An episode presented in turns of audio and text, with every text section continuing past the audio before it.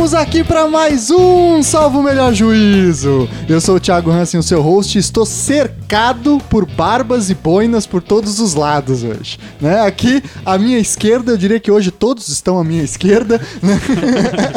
diretamente, geograficamente à minha esquerda, o Yuri Campanharo, que já participou com a gente lá no programa de Direito à Cidade. Tudo bem, Yuri? Tudo bem, hein? Saudações, camaradas. Estamos aí para debater um tema bem picante. O balde de chorume vai ser grande essa semana, viu? e aqui ao centro, né, num centralismo democrático stalinista, basicamente. Terceira via. à minha frente aqui, meu grande amigo Vitor Dieter. Tudo Opa. bem, Vitor? Tudo bem, tudo bem. Obrigado pelo convite. Ô, é. Vitor, se apresenta para o nosso ouvinte aí, fala um pouco de você, sua área de pesquisa, etc. Vamos lá, estou estudando, sou doutorando uh, da da União Europeia, é, num programa de criminologia. E eu estou estudando basicamente uh, as, as prisões, as gangues, as facções e a relação delas com a, a criminalidade, o controle, a redução de criminalidade que às vezes é, quem supostamente produz crime, na verdade, está reduzindo o crime. Né? Então, Muito bem. É isso aí. Grande Vitor. Vitor agora é um, o nosso agente internacional do Salvo Melhor Juízo, né? Agora que deu uma fugidinha pro Brasil, a gente pescou ele para participar, né? E aqui comigo também meu grande amigo Mozart. Tudo bem, Mozart? Opa, beleza, Thiago? Beleza. Yuri, Vitor, prazer estar aqui. Mozart, se apresenta para o nosso ouvinte aí também. No momento, estou fazendo doutorado no Rio, na UERJ estadual do Rio. Sou da área de filosofia do direito desde a época da graduação. A princípio, comecei minha carreira acadêmica aqui em Curitiba, fiz faculdade de direito aqui na UFPR, continuei o mestrado aqui e agora estou em terras cariocas, sempre na linha de estudo da teoria crítica do direito. Carioca. Tudo do Marx. Marx. Estudando Marx. Pois bem, pessoal, então aqui se o Code existisse, isso aqui já seria uma prova para prender as pessoas, né? Seria só mais uma, né? Até a quinta geração. Até a quinta geração. Hoje, então, no episódio de hoje, eu chamei aqui três caras que entendem muito de Marx para explicar a relação entre direito e marxismo. Por quê? Porque o programa de hoje inaugura, na verdade, uma série de programas que a gente pretende fazer nesse ano aqui no Salvo Melhor Juízo, que é direito e teorias sociais. Então tentar entender como que o pensamento jurídico, as reflexões jurídicas se relacionam com outras teorias sociais amplas que acabam abarcando o direito, pensando o direito e refletindo o direito. Então a gente inaugurou aqui esse projeto com uh, o tema de marxismo, mas virão ainda um programa sobre direito e liberalismo. Então, não se assustem, né? Achar que a esquerdopatia tomou conta total, né? O SMJ é um espaço plural. Não, um espaço plural. Mas vai haver também um programa sobre direito Michel Foucault, direito Nietzsche, enfim, direito e várias outras teorias sociais, o estruturalismo, que a gente quer, enfim, trazer para apimentar a Game discussão. Thrones, né? Direito e Game of Thrones, esse é um programa que está por vir, preparem-se aí. Estamos esperando. e aí vamos é, tentar, então, desenvolver esse espaço das relações entre o direito e a teoria social. Então, para isso a gente convocou aqui três camaradas meus que manjam bastante dessa discussão para poder aclarar questões de Marx, melhorar o entendimento de algumas questões e tirar alguns preconceitos que estão recheados nesse mundo da internet aí, tá certo? Então, antes da gente passar para nossa vinhetinha, recadinho de sempre, assine lá, curta a página do Salve Melhor Juízo no Facebook, Fale para um amigo sobre o Salve Melhor Juízo, indique o programa, essa é a melhor forma que a gente tem para crescer, então indique, compartilhe, faça o seu amigo escutar, nem que seja sob pressão militar, não tem problema, né? A ditadura do Salve Melhor Juízo sempre será bem apoiada por nós aqui. E além disso, mandem e-mails, contato salvemelhorjuízo@gmail.com, tá certo? Então, vamos lá falar de direito e marxismo.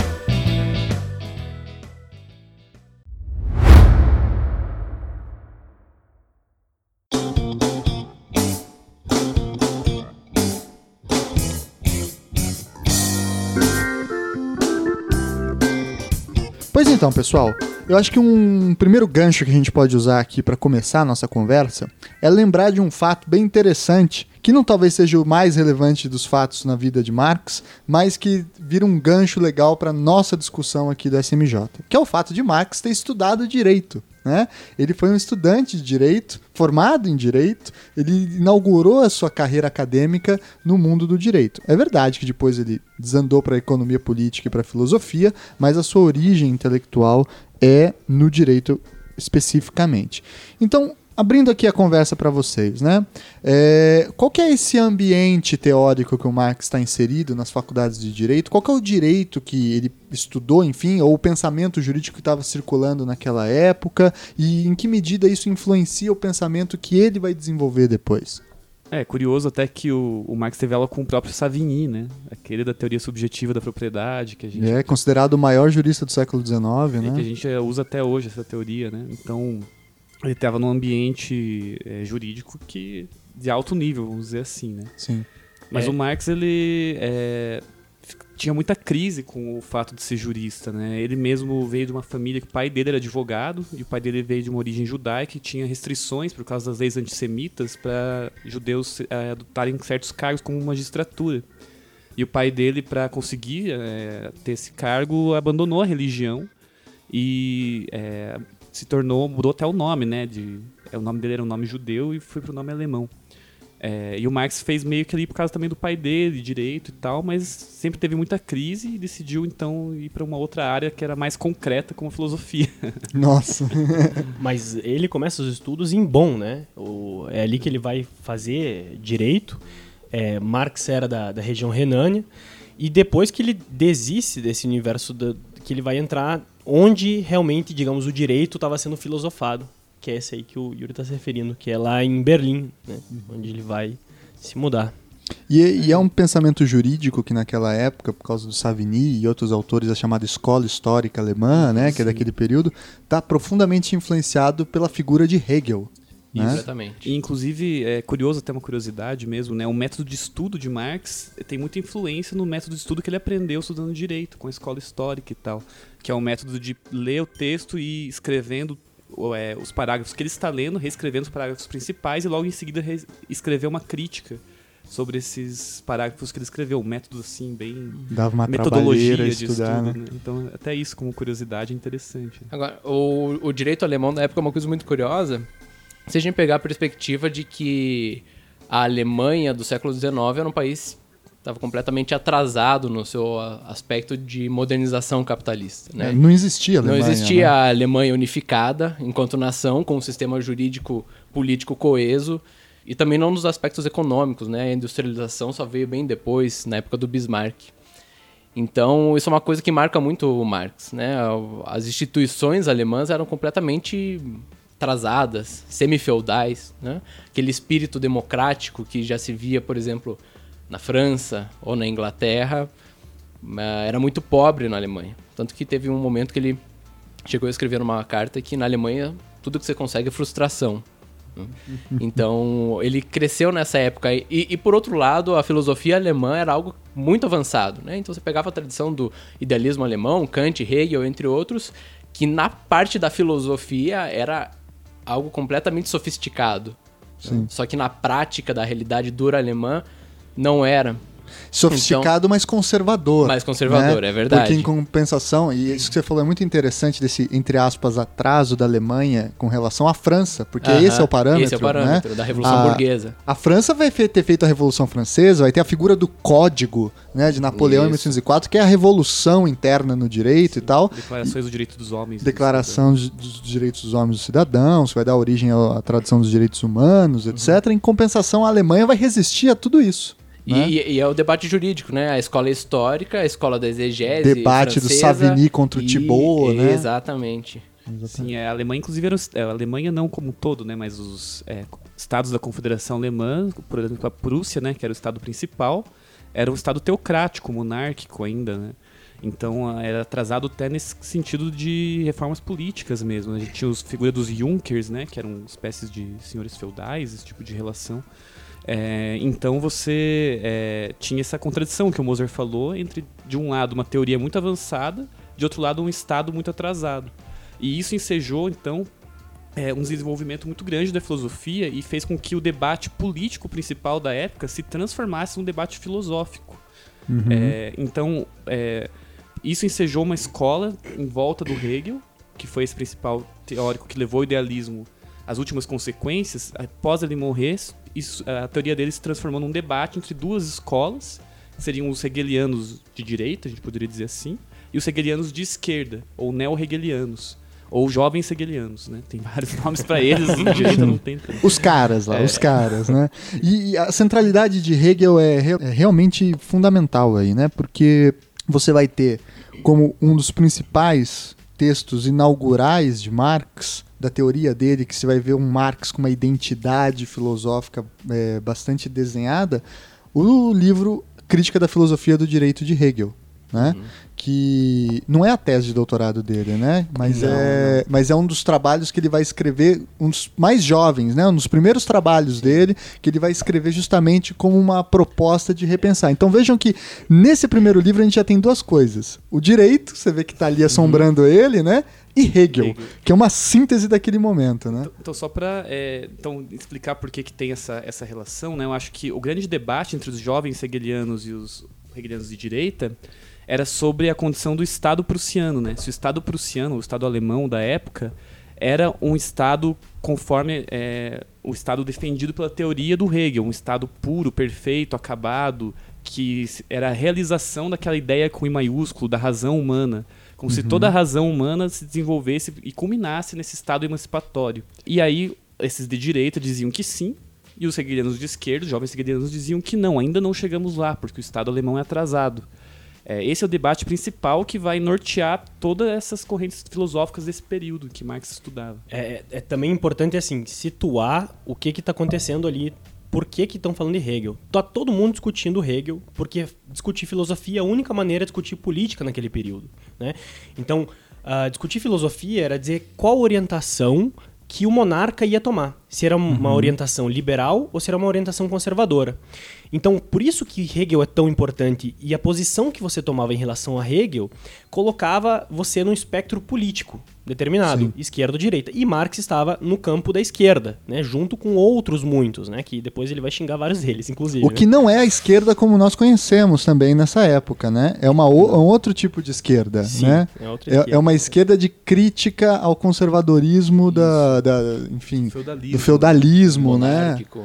É uma esquerda parecida com a esquerda da Revolução Francesa, a gente Exato. poderia Isso. dizer, né? Que, Aham. enfim, não é uma Só esquerda tardia socialista, já, é, um não é esquerda um tanto liberal. Exato, é super liberal em alguns pontos, né? Enfim, é uma outra esquerda. A esquerda que a gente conhece hoje, associada à figura de Marx, não existia na época, Não. estava por surgir ainda. E Marx será um dos grandes fundadores, talvez, dessa, dessa esquerda que vai surgir mais à frente, né? Claro, tinha os socialistas utópicos um pouco antes, mas a, a Marx é uma figura incontornável para discutir isso. Com certeza. Olhando então para o Crítica da Filosofia do Direito de Hegel, esse primeiro texto que a gente vai comentar aqui, muitos dizem que é ali que Marx vai fazer a, a crítica mais feroz ao idealismo e inaugurar o materialismo, né? É, materialismo dele propriamente, que vai ser então esse novo jeito de pensar essa filosofia, uma filosofia vinculada à praxis agora, uma filosofia com outras características. Qual que era o debate que estava colocado ali? O que, que Marx tinha que estava querendo responder ali? O que, que mexeu ele nesse livro? Olha, Thiago, ah, existe um puta debate dentro da teoria marxista sobre isso que você comentou agora. Onde começou o materialismo de Marx? Onde Marx se tornou o Marx? Só um parênteses, eu acho que a gente vai sofrer mais Não. críticas dos marxistas do que os críticos de Marx. Então, é, a princípio é importante colocar isso que não é uma coisa definitiva, saber onde o Marx começou de fato. Mas com certeza acho que é uma coisa quase indiscutível. Eu digo quase por sempre tem alguém disposto a discutir as coisas mais básicas, mas que ali na- nesse livro de 1843, ah, o Marx estabeleceu alguns parâmetros que depois ele foi desenvolvendo, sofisticando e que culminaram na sua crítica materialista, não só do direito, depois da economia, da política e tudo mais. Veja, a crítica da filosofia do direito de Hegel não foi um livro que ele publicou, e nem era um livro. É, o grosso disso que, gente, que hoje é editado como um livro era os cadernos de estudo dele, com os parágrafos da obra Filosofia do Direito de Hegel, que ele retirou, ele copiava e comentava embaixo, né? Ele glosava o Hegel.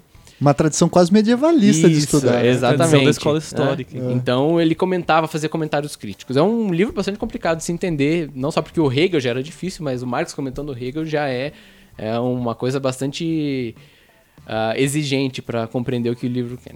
E é o que eu o- falo, né? Se é alemão, é difícil. É. Mas agora, o, o que me chama mais atenção nesse. E geralmente de quem lê em geral, não é es- essa parte que era o caderno dele. Mas é a introdução à crítica da filosofia de Hegel, que curiosamente foi escrita depois que ele já tinha é, escrito isso que a gente conhece como livro hoje. Né? Tanto que você pegar a edição em português, você tem o grosso do livro e a introdução vem no fim, porque ele escreveu um, um tempo depois. E essa introdução, ele é um certo debate com as ideias hegelianas e é um texto muito bonito. É o texto na- no qual está escrito aquela famosa frase na qual o Marx vai falar que a religião é o ópio do povo. Hum? E, e nesse texto ele, tá, ele dá a semente de uma visão materialista que é uma coisa muito interessante, né? no qual ele vai fazer a reflexão é, nesse ponto sobre a religião, mas uma reflexão que ele também traz para o direito. Ele fala assim, olha, não adianta os teóricos liberais, de uma perspectiva ah, ligada ao ateísmo, falarem que religião é um erro. Porque a religião ela tem uma base social que se funda na desigualdade, na existência da miséria. Hum. E ele vai, ele vai ju- justamente fazer um- uma brincadeira com as palavras. Né? Ele vai fazer a miséria real, ela é compensada pela imaginação de uma miséria, de uma não miséria infinita, né? uma riqueza infinita na, na esfera da religião. E ele vai falar, olha, a gente tem que inverter essa filosofia, mostrar como os pressupostos da realidade é que são o problema, e não os pressupostos do pensamento. Então ele fala, "Ah, a gente tem que criticar a materialidade das coisas, não só as ideias que derivam dessa materialidade. Isso é uma, uma coisa básica que o marxismo vai tomar como um fundamento do pensamento do Exato. Marx que vai pra frente. Porque né? o idealismo, é, é- em certa medida, é justamente o oposto, né? Uhum. Você parte das ideias para compreender o material e o que o pensamento de Marx vai fazer e os outros em seguida é falar, não, não, o ideal só é compreendido a partir de uma crítica do material, né? De uma investigação Exato. do material. É, eu acho que, inclusive, é, nesse mesmo período, né, o Marx vai acabar enveredando por um estudo mais próprio do direito também. A partir desses pressupostos, né, que o Moser falou, que ele vai desenvolver cada vez com mais propriedade, até porque ele aí ainda era muito influenciado por um outro pensamento, que não era de Hegel, mas do Ludwig Feuerbach, que era um jovem hegeliano que rompeu com o hegelianismo por um materialismo ainda vulgar, vamos dizer assim. É, e que o Marx nessa época ainda é muito influenciado por ele e ainda não tinha desenvolvido uma noção propriamente marxista, vamos dizer assim, uma noção própria dele. Isso ele vai fazer mais pra frente, mas ele já vai pincelar algumas coisas que vão ser uma base é, importante porque ele tá pensando de crítica, né? É interessante esse período todo que a gente está vendo em Marx, uma revolução no pensamento dele. A gente está vendo uma, primeiro, um engajamento com Hegel, uma crítica em Hegel a partir de Feuerbach, né? E nesse momento que ele engaja com Feuerbach, Feuerbach está dizendo para todos os hegelianos, né? E ele era um ex-hegeliano, ele está dizendo para todos os hegelianos, vocês precisam parar com, com as- essas noções abstratas. Com isso, ele começa a construir sua própria filosofia. Mas não é nesse momento propriamente dito que ele se torna o Marx do marxismo, o Marx, né? Mas é o momento, o primeiro passo. Né? É, a, é ruptura que ele faz com, com o idealismo para, enfim, acabar se convertendo em, em- em o Marx propriamente dito ali no... Na, aqui, isso é objeto de debate, né? Mas nos manuscritos econômicos filosóficos, né? Que vem um pouco depois. É, e esse texto é importante também porque ele, é, como o Moser falou, o livro não foi publicado, não era para publicação, mas a introdução foi nos anais franco-prussianos, os anais é, franco-alemães, né, depende de como se chama, que é uma revista que foi organizada por exilados alemães que estavam na França. E aí Marx publicou dois textos, a questão judaica e ou sobre a questão judaica, né? E a introdução pra, da crítica da filosofia do direito de Hegel. E nesse para fazer essa revista ele conheceu, na verdade, porque Engels mandou um texto para essa revista e aí através desse texto Marx conheceu Friedrich Engels, que se tornou é, um, o que se tornou um fato fundamental na sua vida e que o Engels se tornou uma pessoa fundamental na sua vida, não só é, teoricamente, mas pessoalmente para o Marx. Então esse, esse período do Marx é um dos períodos mais importantes, né, da Sim. história do seu pensamento e que, Lem- não do pensamento do século XX, né? Lembrando do Ministério Público, né? Não é Marx e Hegel. Estamos falando de Engels. Engels. Esse, esse Engels, episódio a gente vai mandar diretamente para os promotores de São Paulo. É, e, e a- e um ponto que é importante a gente tocar é essa ruptura né, que, que Marx vai promover de um idealismo para materialismo.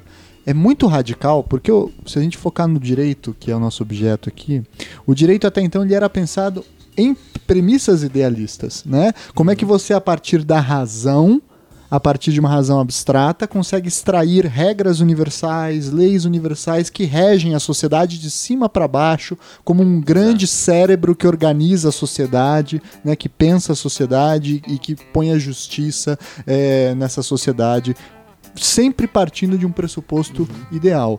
Quando Marx inverte isso, ele coloca em risco o próprio direito. Né? Uhum. Essa é a grande questão. Porque o direito é um pensamento ideal. Quando ele faz isso, ele fala assim: olha, ou o direito morre, ou a gente repensa o direito. Né?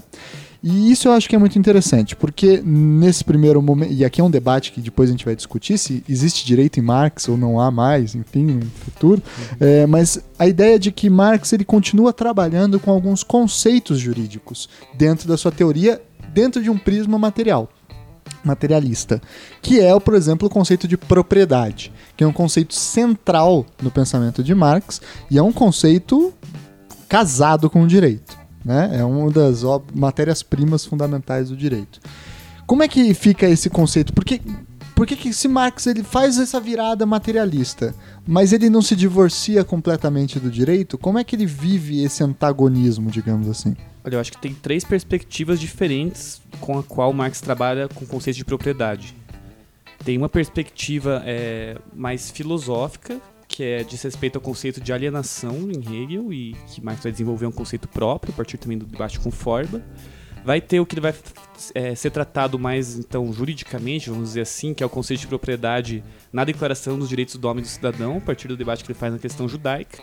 E vai ter o conceito de propriedade que Marx vai se utilizar lá no Capital, lá na frente, que é a propriedade dos meios de produção e a importância que isso tem para sua teoria. Então, são três perspectivas bem diferentes da análise di- desse conceito, né? Eu acho que a gente pode cada um falar então de um. Eu- Eu acho que uma coisa relevante é que o Marx ele não se apega aos aspectos jurídicos da propriedade. Então, não é o centro da preocupação dele ah, a técnica jurídica da propriedade, do título de propriedade, mas as relações sociais que se formam por causa desse instituto que é a propriedade. Sim. Hum? Que no final da obra dele vai chegar à conclusão que são relações de exploração, de subordinação do homem pelo outra parcela da- dos homens.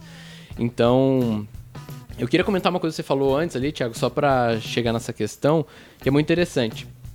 A virada materialista do Marx, ele traz essa, esse insight, né? Não é o direito que explica a sociedade, é justamente o contrário. É a sociedade que explica o direito. Ou melhor, as nossas relações sociais. O direito não é algo que. Pelo menos ele, ele é aparentemente algo que cai sobre a nossa cabeça. Né? Porque enquanto indivíduo, você age de acordo com as leis. No seu cotidiano, você segue o direito. né? Ah, sob o risco de ser punido caso você não faça as coisas de acordo com as leis. No entanto, essa força ela é limitada. E é muito comum a ilusão por parte dos juristas achar que o direito é ilimitado. Ele tem o poder de mudar tudo. Vou dar um exemplo bem, bem bobo, né? Tem um, se não me engano, tem ou teve um projeto de emenda à Constituição do Cristóvão Buarque que ele sugeria ah, colocar na Constituição como um direito fundamental A busca da felicidade. a busca da felicidade, beleza. Tá, mas isso é uma coisa completamente estéreo do ponto de vista materialista, porque o que determina a felicidade não, não é a existência de um artigo na Constituição. Mas é fundamental de um ponto de vista idealista, né? É, é fundamental. Então, é, nesse caso, você colocar uma lei é, permitindo ou mesmo obrigando as pessoas a ser- serem felizes não vai fazer delas serem felizes. Não, o que vai fazer são outras coisas. Aqui- Podemos usar um exemplo é, da nossa Constituição agora, né? Artigo 3 das finalidades do, da nossa nação. Erradicação da pobreza. Exatamente. Então, a- é, a- na verdade, se você pegar qualquer trecho da Constituição, parece que o direito tem capacidade de moldar a realidade. Só que isso não é verdade, né? Porque senão bastaria olhar a Constituição para saber que país nós vivemos? Não, olhar a Constituição de 88 do Brasil, você vai. Se você não conhece o Brasil e só lê a Constituição, fala assim: meu, o Brasil é um país incrível. Puta país, né? né? Respeita os direitos humanos, tem igualdade, né? Ah, respeito aos direitos políticos e tudo mais, mas a realidade fática, material, como os marxistas dizem, resiste ao direito. E essa é a questão. Existe uma realidade um pouco mais dura que o direito não consegue penetrar. Hum? Então, acho que a crítica vai por esse E caminho. Isso já está na discussão sobre a questão judaica. Né? É, é esse momento da propriedade privada, juntando aqui os, os dois argumentos, quando Marx está escrevendo a- aquele texto chamado A Questão Judaica, ele vai trazer isso à tona. Ele vai dizer, veja, existem os direitos humanos. Né? E os direitos humanos é, são feitos para ser executados a todos os cidadãos. O problema é que por trás do cidadão existe um indivíduo de carne e osso. Então, de um lado, nós temos essa concepção é, universal de homem, esse homem que é, representa tudo e todos, esse cidadão político que é igual, é livre e é, enfim, é fraterno, essa, essa concepção, enquanto que embaixo nós temos um homem que é egoísta, um homem que, ah, enfim, utiliza do outro para produzir e que produz de- assim, vive de maneira completamente distinta. Portanto, esses dois momentos são centrais. Você não consegue compreender por que, que o cidadão político é só um pequeno momento separado se você não compreende no que, que funciona a sociedade civil.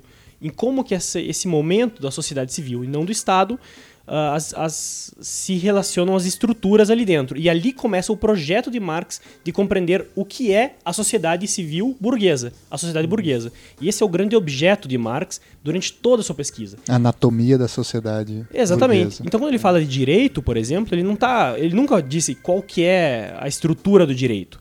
Mas quando a gente pega algumas ah, observações sobre o direito em Marx, é porque na verdade ele está explicando o que é a sociedade burguesa, né? E a partir dali tem alguns elementos que, alguns momentos em que o direito está presente como momento fundamental. E aí ele para um pouquinho, explica algumas relações do direito e volta aí explicar a, a realidade né, burguesa, como funcionam essas relações na nossa sociedade. Então, o objeto dele, embora não seja o direito, por diversas vezes ele acaba retornando ao direito para poder elucidar como, digamos, essa força ideal, né, como a Constituição, por exemplo, que embora não se aplique com assim, 100% na realidade, ela tem certas funções na realidade brasileira. E aí cabe compreender o que ela faz, como ela faz em relação à sociedade brasileira, a sociedade burguesa brasileira. Eu acho que isso que o Mozart e o Victor falaram tem muito a ver com o debate que até da época dele faz muito sentido também, né? Por causa da, de uma sociedade que ainda não tinha chegado na Revolução Burguesa exatamente e tal, mas que é da emancipação política e da emancipação humana. Então, para muitos idealistas, a emancipação política era igual à emancipação humana. Ou seja, você conseguir fazer uma revolução que mudasse seu estado de um estado feudal para um estado republicano, Que todos fossem é, iguais todos perante a fossem lei. iguais perante a lei, fizesse uma declaração de homens que eh, resguardasse os direitos do homem e do cidadão. Isso seria o paraíso. Isso seria já igual à emancipação humana. Pronto, acabou, gente. É um fim da história. Tanto que Já tem é um o máximo debate. da nossa liberdade. Exatamente, né? E, e tanto que tem um debate sobre o fim da história hegeliano. Sim. Né, por causa disso. É, e o Marx vai dizer justamente nesse texto que a emancipação política não é igual à emancipação humana. Ela sim é um passo importante e fundamental, mas não é se emancipando politicamente, pura e simplesmente, que a gente vai emancipar o homem da exploração. Ou vai emancipar a sociedade do sofrimento. Nessa época ele ainda não tinha muito clara a noção de exploração, né? mas a noção de sofrimento. Enfim. Uhum. E é um texto sobre a questão judaica, o próprio título, né? Porque é um texto Sim. que está respondendo ao problema do antissemitismo na Isso. Europa do século XIX, em que os judeus são semi-cidadãos. Isso. Né? E o Marx viu isso de perto por causa do seu pai. Né? E aí, ele- é, e aí ele vai acusar a fraude, que são os direitos humanos, que garantem liberdade e igualdade perante a lei, etc., para uma parcela da sociedade, e os judeus não estão incluídos nessa É, parcela. e né? ele faz também uma cri- crítica dizendo assim que não adianta nada você dar direito de religião, direito de igualdade, direito de liberdade. Por exemplo, o direito de religião é o direito que as pessoas tenham a religião, o direito que a religião exista, mas ela não é o direito à abolição, não é a abolição da religião. Por isso ela não acaba com a exploração religiosa, com a opressão religiosa. Ela garante que ela exista na prática. O direito à propriedade é a mesma coisa, né? É um direito que se funda numa separação entre os homens, a igualdade entre os homens se funda na separação e não na comunhão entre os homens, porque é a igualdade de eu fazer tudo aquilo que eu faço desde que não atinja a liberdade do outro, né? Esse é o conceito de liberdade clássico do liberalismo. Então você põe uma cerca invisível entre um homem e outro, entre aquilo que eu posso fazer e aquilo que a outra pessoa pode fazer. Sim. A propriedade não é nada menos do que a materialização dessa divisão, Dessa cerca. a cerca é, materializada, né? Então ele mostra como esses conceitos que são muito bonitos, idealmente, eles na prática, na, na concretude de suas é, imbricações sociais, eles não passam de conceitos que não tem nada de bonitos, mas que são fundados na separação, não na conjugação, na comunhão dos seres humanos. né? E que acaba, por meio de um certo discurso jurídico, ocultando uma realidade um pouco mais perversa. E por isso mesmo a legitimando. A fazer, é, claro. é a condição para que exista essa realidade perversa que ela seja apresentada dessa maneira. Né? É isso que, por isso que o Marx vai dizer que a sociedade civil, como diz o Vitor, ela é o fundamento para que exista a sociedade política. É, os direitos, é, o Estado, o campo dos cidadãos só existe porque ele é fundado na desigualdade. A igualdade ideal só existe para legitimar uma desigualdade material. E uma coisa que o Vitor estava falando comigo antes da gente começar a gravação, que vai desenvolvendo também essa crítica do direito que Marx vai fazer, né? A partir da crítica da filosofia do direito de Hegel, ou seja, ver esse direito como um produto ideal, uma carta de boas recomendações, mas que não gera efeitos imediatos na realidade. O Vitor falava de um outro texto do Marx que é sobre a questão do furto de lenha na, na Alemanha, né? E a disputa que se dava sobre isso. Conta um pouco essa história pra gente. Esse é um texto, um dos primeiros textos de Marx e talvez um dos mais interessantes para quem é jurista. né? É, porque Marx ali passa um bom tempo falando do direito, especialmente com certa eh, raiva ou angústia, digamos, da apropriação do direito por agentes privados. Então, é, o caso do furto de lenha é que os camponeses, durante aquele período, precisavam recolher lenha, em vez de comprar ela, precisavam recolher ela e recolhiam em, digamos, espaços comunais. né? Espaços que eram, é, já desde o medievo, de uma longa tradição, autorizado o camponês ir lá e retirar aqueles, aqueles pedaços de madeira. Mas, durante um certo período, alguns agentes ah, que utilizavam da, da ma- aquela madeira para fazer carvão, para produzir, começaram é, a criar um interesse comercial, do qual, inteligentemente, os proprietários aristocratas da região disseram: não, essa região aqui não é bem comunal, ela é. Ela é, ou enfim, ou do Estado, ou é mais minha, começam a estender ali para se utilizar, enfim, inteligentemente daquela produção de, de, de lenha e vender para combustão, vender para produção industrial. Ou Só seja, começa uma disputa sobre a natureza jurídica daquelas regiões. né? Exatamente. E nisso que está surgindo essa disputa jurídica, o camponês que reivindica seu direito histórico de retirar a lenha, de outro lado, o aristocrata e o burguês que exigem o direito de poder se apropriar daquela área para a função e Fins comerciais. Só, só uma fins coisa né, também, comerciais. a importância da lenha era uma importância de sobrevivência, né? Imagina o frio da Sim. Alemanha, você É, manter o naquela calor. época com lenha, sem lenha, né? Não tem E é uma Alemanha pré-industrial, não é uma Alemanha para fazer coisas apenas. né? Lembremos que aqui não ainda tinha, não tinha o petróleo ainda, né? Então, assim, Sim. era a função da, da lenha, é a função de, de, de utilizar, digamos, aquele tipo de carvão, quando possível, mineral, é, não mineral, para produzir. Então era uma região muito importante. E os camponeses não vão simplesmente largar o seu direito adquirido medieval. Vão atrás dessa lenha para poder utilizar para suas casas, para seus interesses próprios, ao invés de ter que comprá-la. De certa maneira, o que está girando atrás dali também é o camponês não ter que pagar pela lenha. Né? E nisso, esse conflito vai surgindo, cria-se essa lei de que impõe penas gravíssimas para quem fosse lá retirasse lenha. E aí, penas é, de, de, de prisão, é, se não me engano, ah, tinha punições físicas, né? assim por diante. E também cria-se uma polícia ambiental, cujo interesse não era necessariamente proteger, mas era evitar que os camponeses entrassem.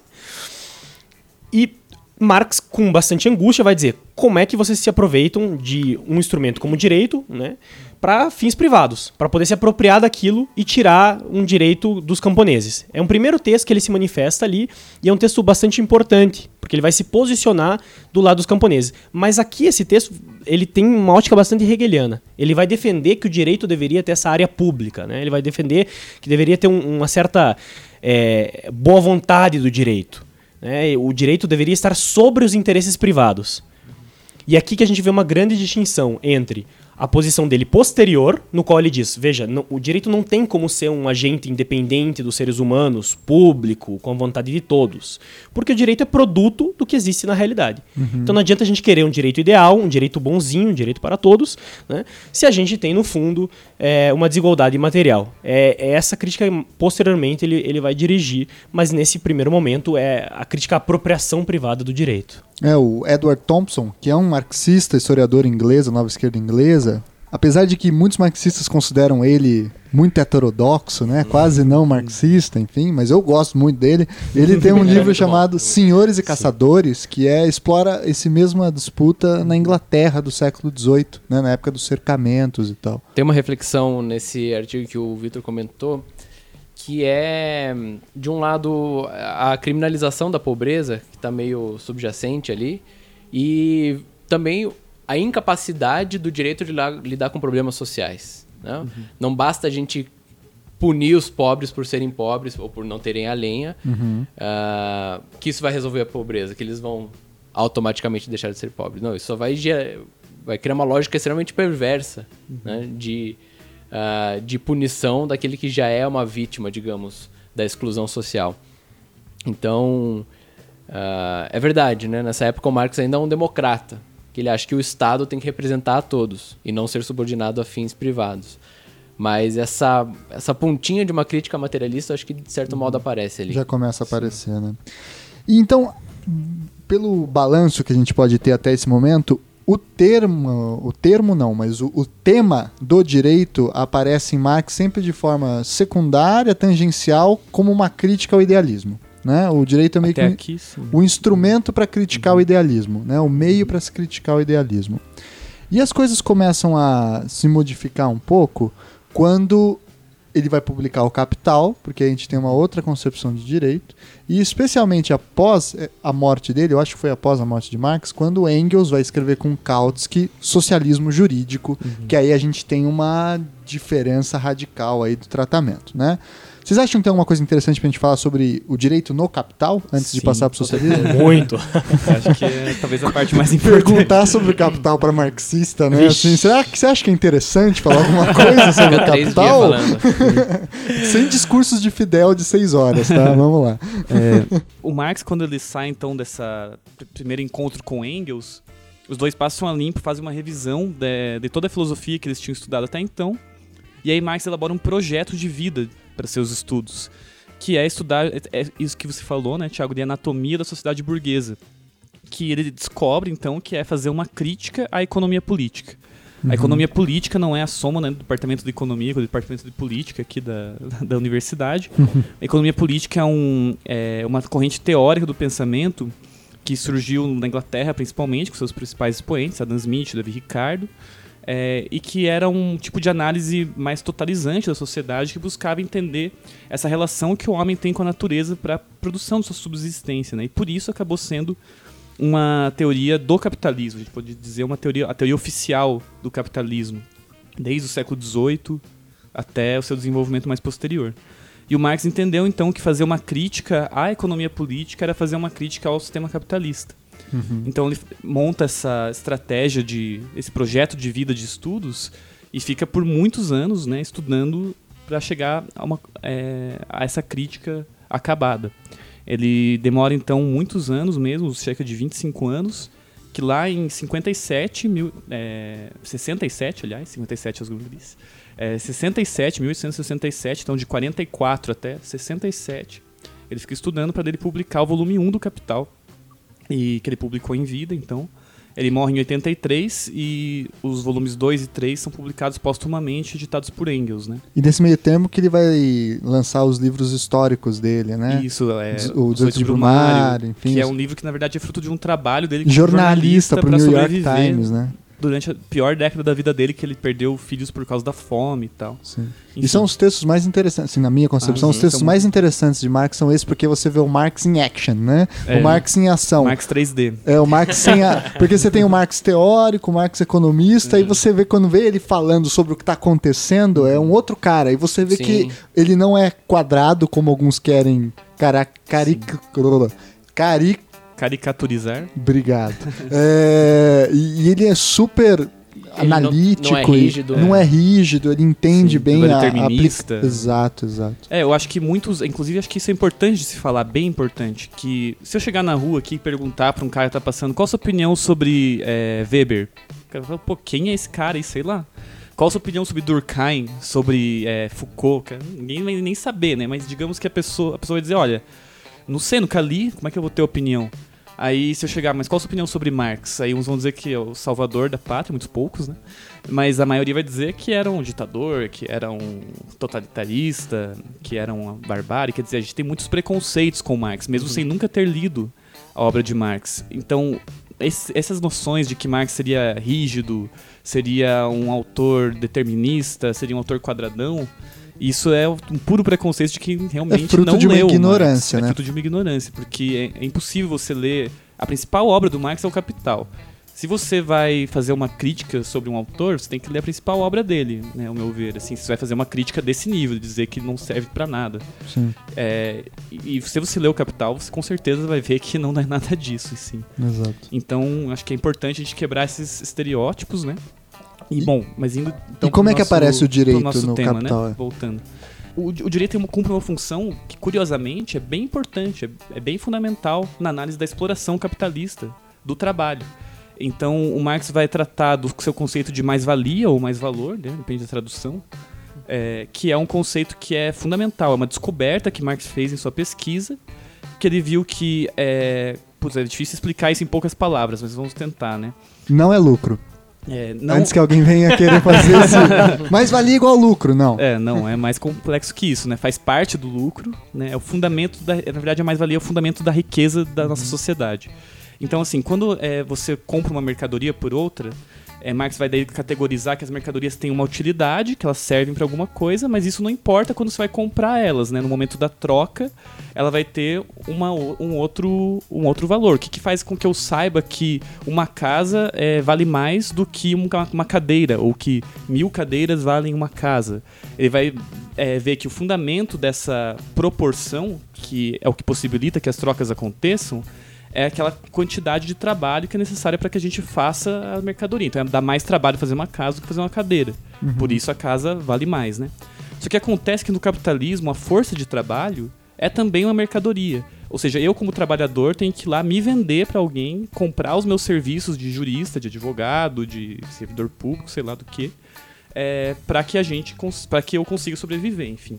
E, e- então é, a minha força de trabalho também é vista uma perspectiva de valor de uso e valor de troca, ou seja, tem uma utilidade que é dispor da minha meu tempo de trabalho como o empregador quiser durante aquele período de tempo, mas vai ter uma troca que vai ser uma proporção do que, que é necessário para produzir a minha mercadoria, para produzir a minha força de trabalho. Então, o que, que é necessário para produzir uma casa? Tantas horas de trabalho, tanto dinheiro. É, mas o que, que é necessário para que a, f- a casa seja casa? É isso que é o valor de troca dela. Que é necessário que uma caneta escreva. Isso é o valor de troca, é o valor dela, né? Agora, qual que é o valor da força de trabalho? É aquilo que é necessário para que a força de trabalho trabalhe, para que ela realize a sua função. O que é necessário para que um trabalhador trabalhe? Que ele tenha teto, que ele mora em algum lugar, que ele eh, tenha comida, que ele não que ele pare em pé, né, não desmaie de fome do trabalho, que ele consiga sustentar sua família de certa forma e que ele consiga desenvolver aquela atividade específica, né? Então o médico tem que saber ser médico, o advogado tem que saber ser advogado e tudo aquilo que é necessário para que ele trabalhe. É, então você paga pelo valor de troca e usa o valor de uso, certo?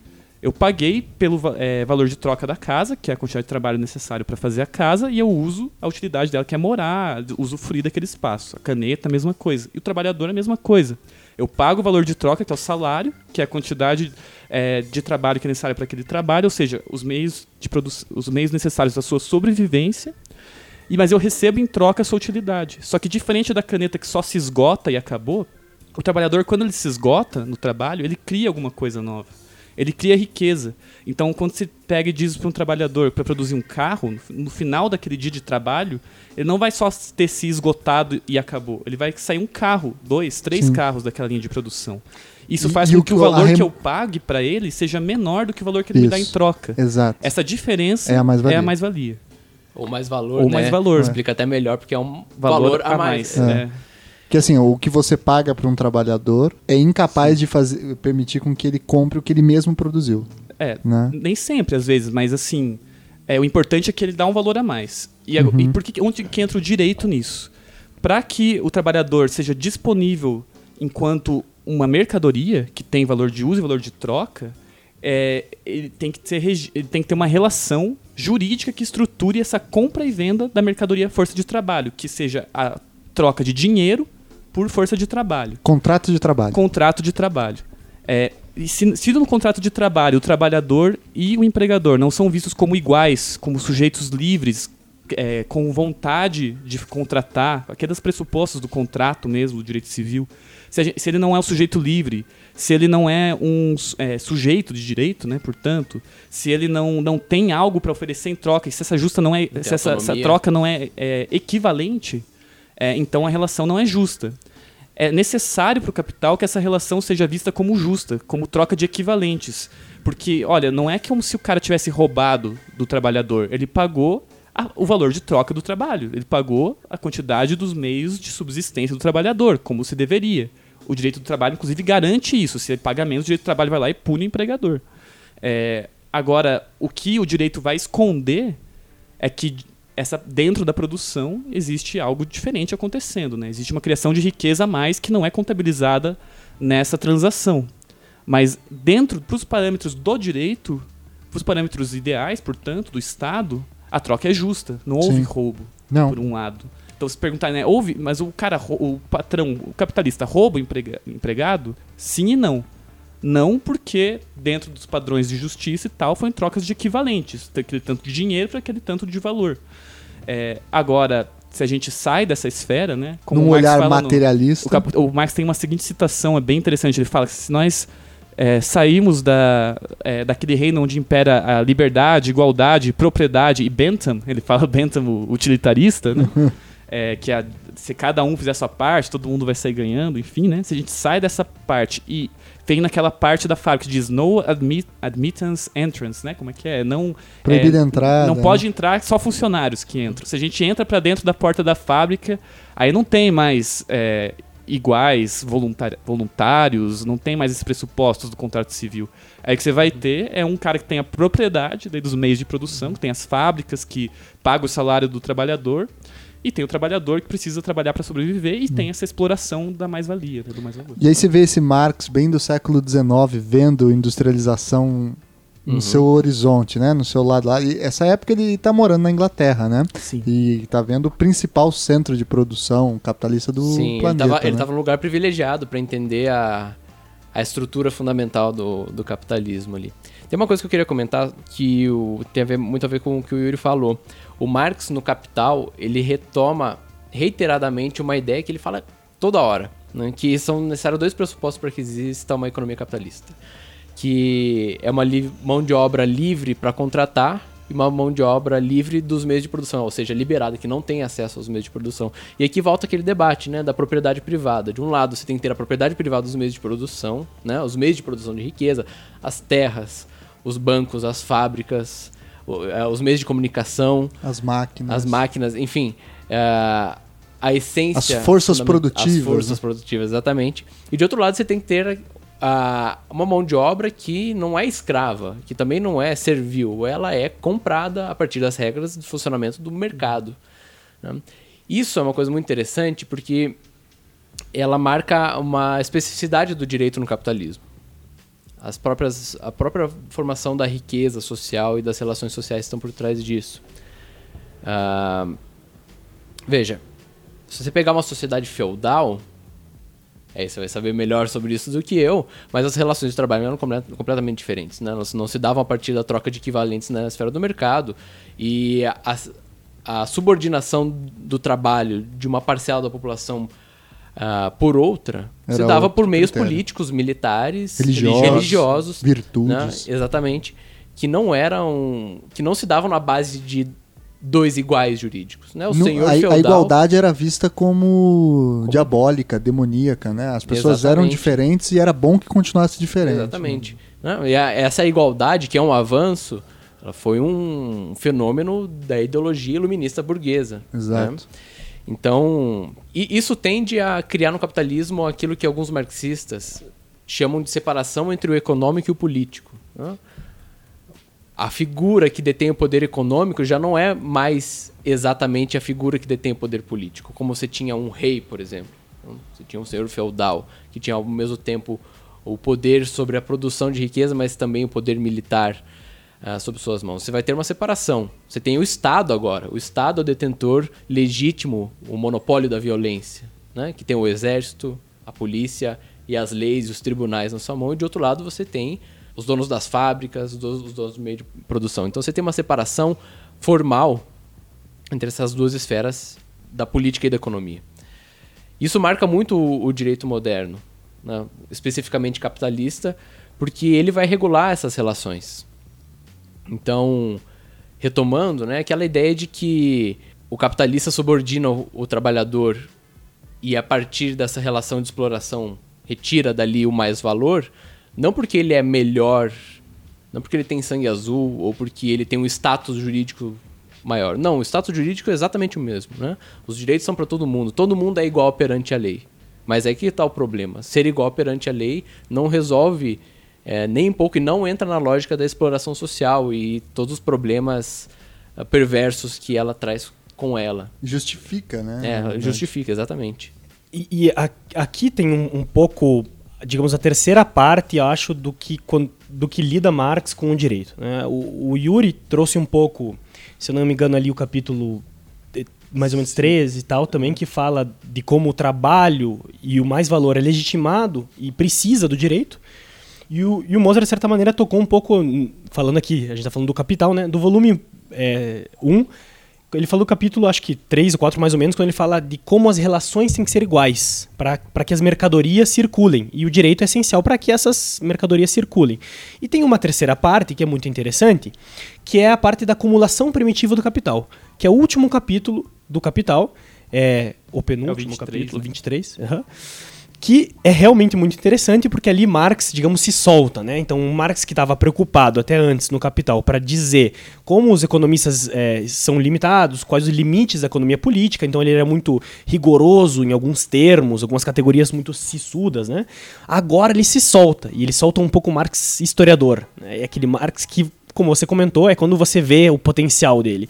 E ali naquela parte da acumulação primitiva do capital, ele comenta como por diversas vezes, para criar esse trabalhador livre, o direito, por diversas vezes, reprimiu e retirou direitos dos camponeses e de operários e trabalhadores de outros períodos para que esses trabalhadores agora não tivessem com eles as ferramentas de trabalho, as matérias-primas, que eles não tivessem organizações e essa desorganização e retirar esses todos esses instrumentos que eles tinham, a terra, né, enfim, como isso cria o proletariado moderno.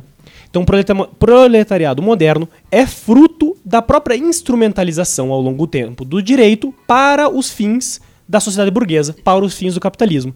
E essa é uma perspectiva histórica que ele mostra, né, para além da discussão sobre como é fundamental que a relação entre igualdade exista, mas para que essa relação de igualdade entre operário e industrial exista, é preciso que antes as condições estejam presentes e essas condições são criadas a partir da história, num, num processo brutal no qual o direito suja as mãos de sangue né, e coloca é, o, o, o, camponês e o trabalhador à mercê de si mesmo. Ele é forçado, a partir de agora, a se vender no mercado de trabalho. Ele não se vende livremente porque ele quer, ele se força a ser operário, enquanto outros poucos se apropriam daquele trabalho para produzir as mercadorias que existem na nossa sociedade. São as chamadas leis sanguinárias, né? Tanto que, assim, o cara era mendigo, pedinte, né? Ele não trabalhava. Então ele era preso, marcado a ferro para daí voltar e trabalhar. Lei da vadiagem. Isso acontece muito nos cercamentos ingleses. Exatamente, né, esse período que ele está analisando. E, e, é interessante falar, porque acho que um dos principais pontos que dificulta a leitura de Marx, ou que cria um certo receio ao se estudar a sério Marx, é, é claro que não dá para se diferenciar cristalinamente o Marx político do Marx teórico, né? Porque eles dialogam a todo momento. Mas tudo isso que a gente está falando aqui é análise Marx, uhum. ele não está em nenhum momento sendo romântico do seguinte sentido. Tadinho do trabalhador, que maldoso esse patrão. Ele, Quando não, ele não é um moralista. Ele né? não é um moralista. Quando ele vai trabalhar com a mais-valia, que o Yuri respondeu, estava explicando pra gente, ele não está mostrando a mais-valia no seguinte sentido: tá vendo como esses patrões são tudo safados? Não é isso. ele, está ele tá demonstrando uma, uma operação econômica que está incluída no processo de produção Simples. Você pode amar isso. Você pode ser um capitalista e concordar com Marx nesse Claro. ponto. Eu acho que essa é a grande questão. É, inclusive, quando rolou a crise de 2008, o livro mais vendido do ano foi o Capital. Pois é, né? E, porque ele é um grande analista do capital, por- mesmo você sendo um Claro, o- capitalista. O, o, né? O, é o. Marx ele tá fazendo uma crítica de uma estrutura social que se repete, não dos sujeitos, né? É como Uhum. se ele se ele estivesse criticando o teatro, ele ia criticar o papel e não os atores. Porque essa é a principal crítica a Marx, é uma papel. crítica moralista, né? Aham. A ele no seguinte sentido, como se ele estivesse fazendo moral o tempo todo. E não é isso, né? É uma coisa interessante só sobre o Capital também, é que no capítulo 8, que ele fala da jornada de trabalho, o direito vai adquirir uma outra característica, que é o direito dentro da luta de classes para regular, que ele fala que a regulamentação da jornada de trabalho acaba sendo uma luta fundamental dos trabalhadores contra a exploração do seu trabalho, contra a exploração do lado mais valor relativo. Então ele vai tratar de todo o histórico ali até o momento, de que a jornada de trabalho era 16 horas, daí caiu para 15 através de uma luta das organizações dos trabalhadores. Uhum. Daí tinha condições muito insalubres, a galera mo- morria literalmente de tanto trabalhar. Hoje em dia ainda acontece, né? Até diz que o Prince morreu de tanto trabalhar, né? Diz que ele ficou 157 horas seguidas sem trabalhar antes de morrer. Então, é, você tem, tipo... Sem parar de trabalhar. Sem parar de trabalhar. né? Confundi. Enfim, é, ele fala sobre como é importante, é, na luta de classes, a regulamentação da jornada de trabalho e como o direito também acaba é, sendo um instrumento que não só vai é, ser um instrumento. Bom, não quero dizer que o Marx vai ser ingênuo de achar que o direito é um instrumento de libertação, mas ele é um instrumento que vai ter um papel na luta de classes, até inclusive para tentar limitar um pouco a exploração Sim. dos trabalhadores. Isso é fundamental, porque a leitura mais rasa é ver o direito em Marx como uma- um mero porrete para bater na cabeça dos outros, né? E, e aqui a questão é outra. Aqui é questão, como nesse capítulo do Capital Marx mostra, o direito serve para bater, como o Vitor estava explicando pra gente? Serve, serve pra caceta, né? Mas serve também para disputar, né? Serve para lutar, serve para pra questionar. Né? Embora- Inclusive, vale a pena citar que foi recém-lançado um livro pela editora Boitempo que se chama A Legalização da Classe Operária, que é do Bernard Edelman, Ah, um sim. marxista francês, jurista, que ele vai fazer justamente essa reflexão da- dos limites da luta social por meio do direito, por dentro e fora de meios jurídicos. Ah, inclusive, isso nos leva diretamente ao socialismo jurídico, eu acho. É esse debate. Esse debate que Porque- aí vai ser desenvolvido pelo Engels e, E pelo pelo Kautsky, Kautsky. né? Pois então, chegamos no socialismo jurídico, esse texto do Engels e do Kautsky. Marx já estava morto quando é publicado esse livro, né? E é um. Na verdade, não é nem um livro, né? É um textinho. Hoje é publicado como Testículo. livro. Mas era um testículo. É, de que ano, vocês sabem? Exatamente? Década de 90, eu acho, né? Fim do século XIX. Acho que é. 1890, Por né? aí, assim, é. E qual que é a disputa que está colocada nesse livro? Bem, o, o Engels e o Kautsky. E é muito engraçado que eles tenham escrito um livro juntos, porque depois o, o Kautsky ele foi um cara meio o renegado, renegado. da tradição marxista, né? Como um marxista que, de certo modo, deturpou o que o Marx falou nas suas obras, fez uma versão positivista, rasteira do marxismo. Ele tem esse texto com o Engels que é, de certo modo, uma resposta para as teorias de um cara que na época era famoso, eh, um jurista chamado Menger. Ali eles vão trazer justamente esse a reflexão dentro do campo ah, da luta do movimento operário sobre quais são os limites, quais são as possibilidades de a gente lutar por transformar o mundo por meio do direito. né? O direito é um instrumento de transformação social ou ele é um instrumento simplesmente de poder de classe ao, é, que já é viciado, digamos, por essência, e o qual não pode ser voltado para meios ah, que visam a emancipação. Vejam só um parênteses, como o marxismo está cercado de juristas o tempo todo, né? Tá com debate, a gente em vários textos achou. E aí eu lembrei desse detalhe rápido, que o Marx foi colega de, de, de faculdade ou de, de geração do Ferdinand de La Salle, né? Sim. Que esse mesmo que você, estudante de direito do segundo ano, tem que ler até hoje, né? Aquele texto que é uma Em Uhum. teoria constituição. constitucional, Exato. exatamente. Uma folha de papel. Exato. Lenin era advogado, Fidel era advogado. É, eu ia comentar isso antes. Tem muitos marxistas que são formados em direito e, alguns, e vários que escaparam do direito, né? Não só Lenin, Marx, mas aqui no Brasil, o Caio Prado Júnior, que é conhecido Sim. como um grande historiador, né? formação jurídica, o Leandro Konder, que é conhecido pelo trabalho de filosofia, o Carlos Nelson Coutinho, que é visto na teoria política, todos têm um pezinho lá no direito. Mas todos escaparam também. Mas vamos lá. É, enfim, e esse texto do Engels com o Kautsky, que é o socialismo jurídico, eles vão. E, e o título é uma ironia, né? O socialismo jurídico é algo que não existe, não na concepção deles. Ah, principalmente na ideia de que a luta pelo socialismo, a luta por transformar, por superar a sociedade capitalista em direção a algo mais livre, ah, é algo que não pode ser feito simplesmente reivindicando leis novas, um direito novo, uma normatividade diferente do que a gente tem. Hum? Quer dizer, ah, vamos mudar o direito porque mudando o direito a gente muda o mundo. Ele vai falar, não é por aí. Isso E- desde a crítica da filosofia É, do direito isso de não é- Hegel. né? exatamente. Só que aqui ele vai trazer alguns outros elementos que é muito interessante. Logo no começo desse livro ele faz uma discussão sobre o papel ah, do direito na sociedade, comparando com o papel do direito ah, antes do capitalismo. Né? Daí ele vai fazer um- uma mostrar como a religião ah, em tempos feudais ah, cumpria em grande parte, claro que não exatamente da mesma maneira, o papel de normatividade social que hoje no capitalismo é cumprido pelo direito. Né? E investigando as raízes históricas, eles vão trazer essa crítica, que não é uma crítica exatamente. Não é uma leitura marxista do direito, é uma crítica marxista ao direito. né? Eles vão chegar à conclusão de que o direito, de certo modo, é mais parte do problema do que da solução, porque ele é reflexo, ou ele pelo menos é um. algo que. ah, por trás dele inevitavelmente traz a uma marca capitalista. Eu, eu queria, assim, situar o, o, que está por trás do socialismo jurídico, que é a defesa de, enfim, é, boa parte do operariado em reivindicar bo- boa parte das correntes né, de pensamento que estavam do lado da esquerda, junto com o operariado, em defender que ah, a gente chegaria ao socialismo se a gente tivesse leis que eram ah, aplicadas, leis de igualdade, leis de liberdade, chegaríamos ao momento em que o socialismo ocorreria. O socialismo ocorreria em si mesmo. Como gente- uma regra histórica, uma lei histórica, né? Claro, co- como se assim a, a- simples aplicação de direitos do trabalho, a simples aplicação da liberdade lentamente fosse acabando com mais valor e um dia, né, estamos Constituição programática, né?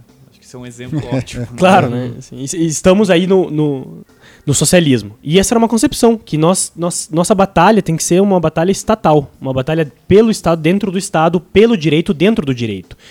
E Engels e Kautsky, o que vão fazer é tirar sarro desse pessoal, né? Dizendo assim, isso é um socialismo jurídico, isso não é socialismo. Para a gente chegar no socialismo, o que a gente precisa, na verdade, é parar de pensar somente em leis e pensar o que efetivamente está ocorrendo. Também é importante disputar a lei, mas não é, é disputar a lei em relação ao que está ocorrendo, e isso não necessariamente vai levar ao socialismo, mas é a luta concreta entre ah, trabalhadores e capitalistas. Essa luta concreta é o que pode trazer o socialismo, não a luta em si mesma pelo Estado, dentro do Estado, pelo direito, dentro do direito. Essas relações dentro do direito, essas relações dentro do Estado, relações dentro do mercado entre ah, trabalhadores e capitalistas. Por isso que esse texto é um texto chave. Ele vai criticar essas noções que a gente vai chegar lá ao socialismo simplesmente aplicando o direito, né? aplicando um bom direito. Isso lembra até um, só um breve comentário aqui ao Roberto Lira Filho, muito, né? Que é da tradição do direito alternativo brasileiro. Mas isso talvez seja um tema para outro podcast, viu? É, não, com certeza. E, e me diga uma coisa, é, dentro desse texto, em que medida esse texto do socialismo jurídico vai influenciar as experiências socialistas concretas? Como a Revolução de 17, é, enfim, como Cuba, enfim, todas as outras manifestações que o, o- o socialismo teve, inclusive Coreia do Norte, enfim. Houve essa influência? Como é que trabalhou essas, essas questões aí? Eu acho que o símbolo disso é a União Soviética, né? A gente podia tratar da experiência da União Soviética, até porque foi riquíssimo justamente para esse debate, né? Rolou a Revolução Russa em 17, e aí eles baixaram o primeiro decreto lá. A União Soviética é pela paz, não vai. É, Rússia, né? No caso, não vai, é pela paz, não vai participar da Primeira Guerra Mundial. É, sei lá, para- artigo 2 a propriedade privada está abolida.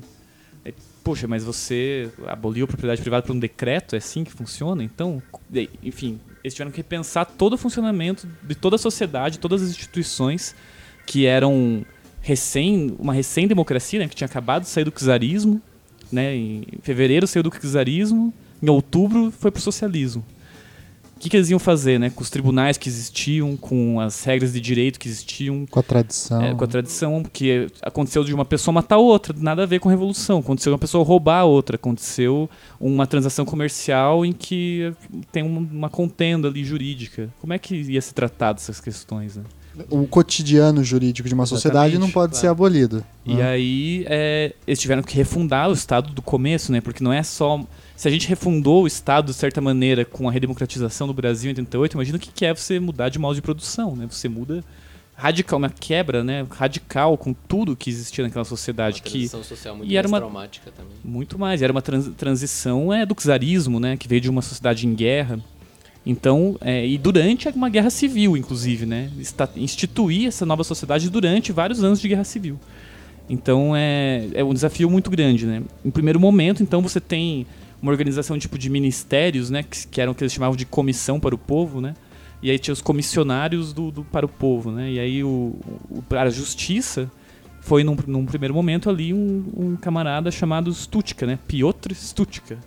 Não sei como se traduziria esse Piotr. Seria tipo Pedro, Pedro. né? É tipo Pedro. Peter. É, né? É, o Pedro Dostoiévski tem o Piotr, não sei o que lá, Ah, né, é no. Crime e Castigo. Mas é, é, então ele era tipo ministro da Justiça. Tipo o ministro da Justiça.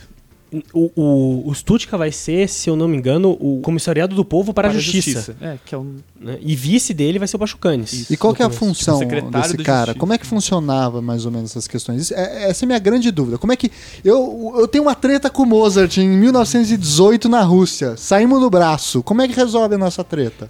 Isso tudo parte de uma discussão que não é de juristas. Parte de uma grande reunião do pessoal que tinha.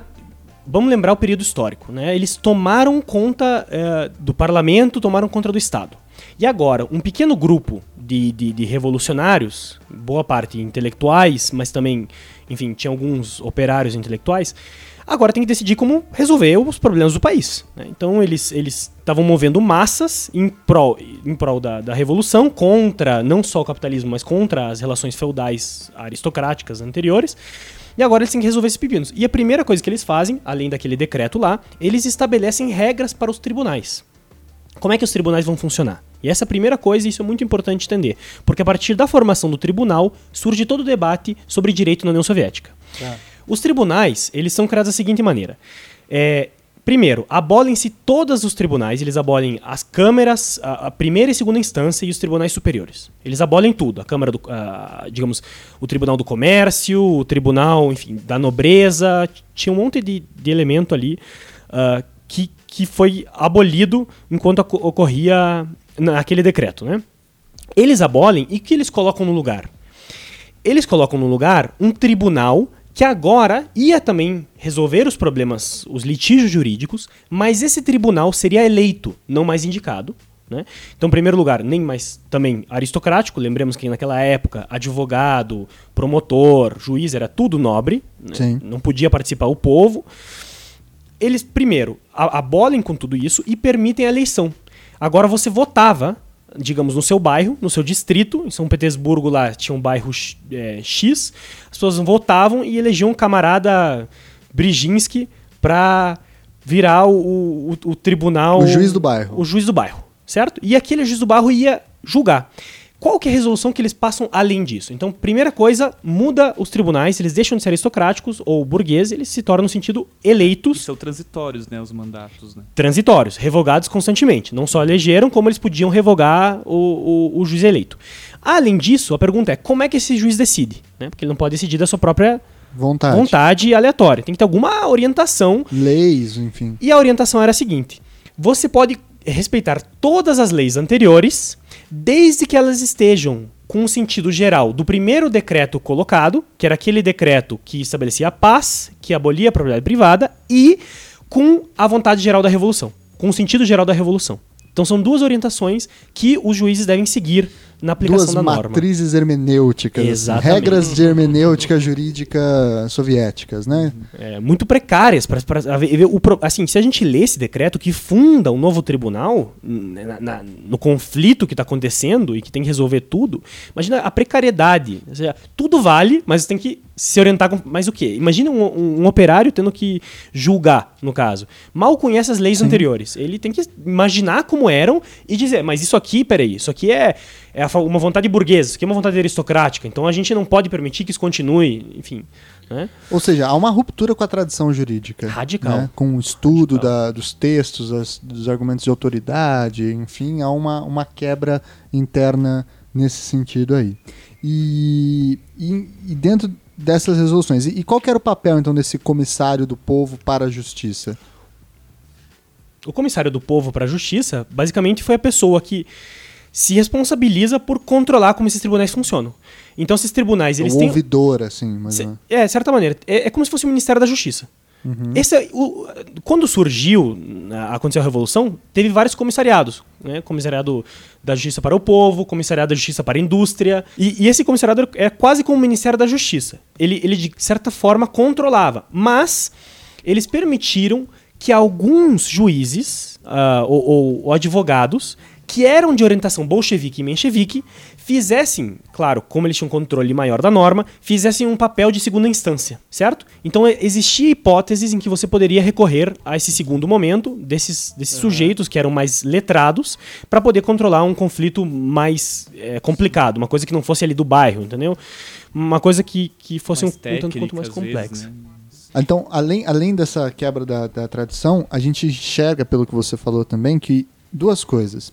Que o direito ele se instrumentaliza em favor da revolução, ele vira um objeto da revolução, né, um instrumento da revolução, e que em alguma medida ele atropela as chamadas antigas garantias individuais, né? Porque, enfim, é um julgamento popular agora. Você elege aquele cara que tiver mais votos, é o cara que está correto e você poderia manter a força, inclusive, talvez, o judiciário nesse sentido. A, a força não, porque vamos lembrar o contexto, né? A população está politicamente organizada e armada. Então é Aham. a própria população armada que escolhe um representante armado.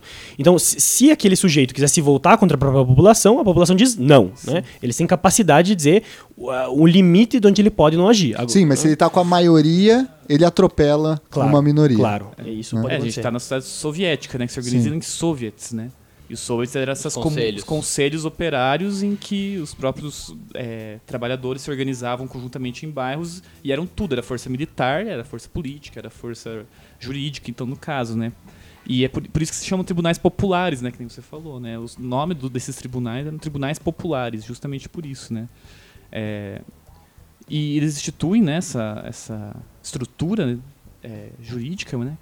Como uma experiência, então, por vários anos, ali no começo da Revolução, nesse período conturbado de guerra civil. Mas é aí, o, o que nem o Vitor falou, né? O vice-comissário do povo para a justiça, que era o Eugênio Pachucanes, né? Eugênio Pachucanes, ele discorda dessa Como é que a gente avaliação. aportuguesaria Pachucanes? Ixi, Pachuca. Eugênio, Eugênio Pasquale. né? É o Pascoal. E, e ele discorda da avaliação dos Tutica sobre os tribunais populares. O Stutt escreve um texto, né, que basicamente defendendo a experiência dos tribunais populares e sua gestão, né, como ministro, vamos dizer assim. E o Pachucanes é envolvido nesse processo, mas tem uma visão muito crítica disso. E vai fazer uma análise, então, que a gente pode chamar de uma primeira análise marxista do direito mesmo. Ele vai, ele como era jurista, mas também era bolchevique, vinha da- do partido, vinha é, dessa tradição de estudo do marxismo, vai fazer uma coisa ousada, então, e usar o método do Marx para estudar o direito. Vários autores faziam isso com outros campos do conhecimento nessa época da União Soviética, justamente por causa dos problemas práticos que eles enfrentaram. Então, por exemplo, você tem no campo da psicologia e da educação é, o Vygotsky. Vygotsky, Uhum. que faz exatamente a mesma coisa, assim, até tem é, parecido algumas coisas dos dois, de que- onde que eles se encontram dentro do marxismo e tal, enfim. Mas o Pachucanes vai fazer isso com o direito. E aí acho que se inaugura um grande debate do que é direito e marxismo. Eu só queria comentar um pouco que Stuttgart comenta pra gente entrar em Ah, Pachucanes, sim. porque acho que vale a Claro. pena a gente perder um pouquinho de tempo Pachucanes, que esse cara é fundamental pra hoje, né? A gente não Sim. consegue falar direito e marxismo sem passar por Pachucanes. Hoje é inevitável.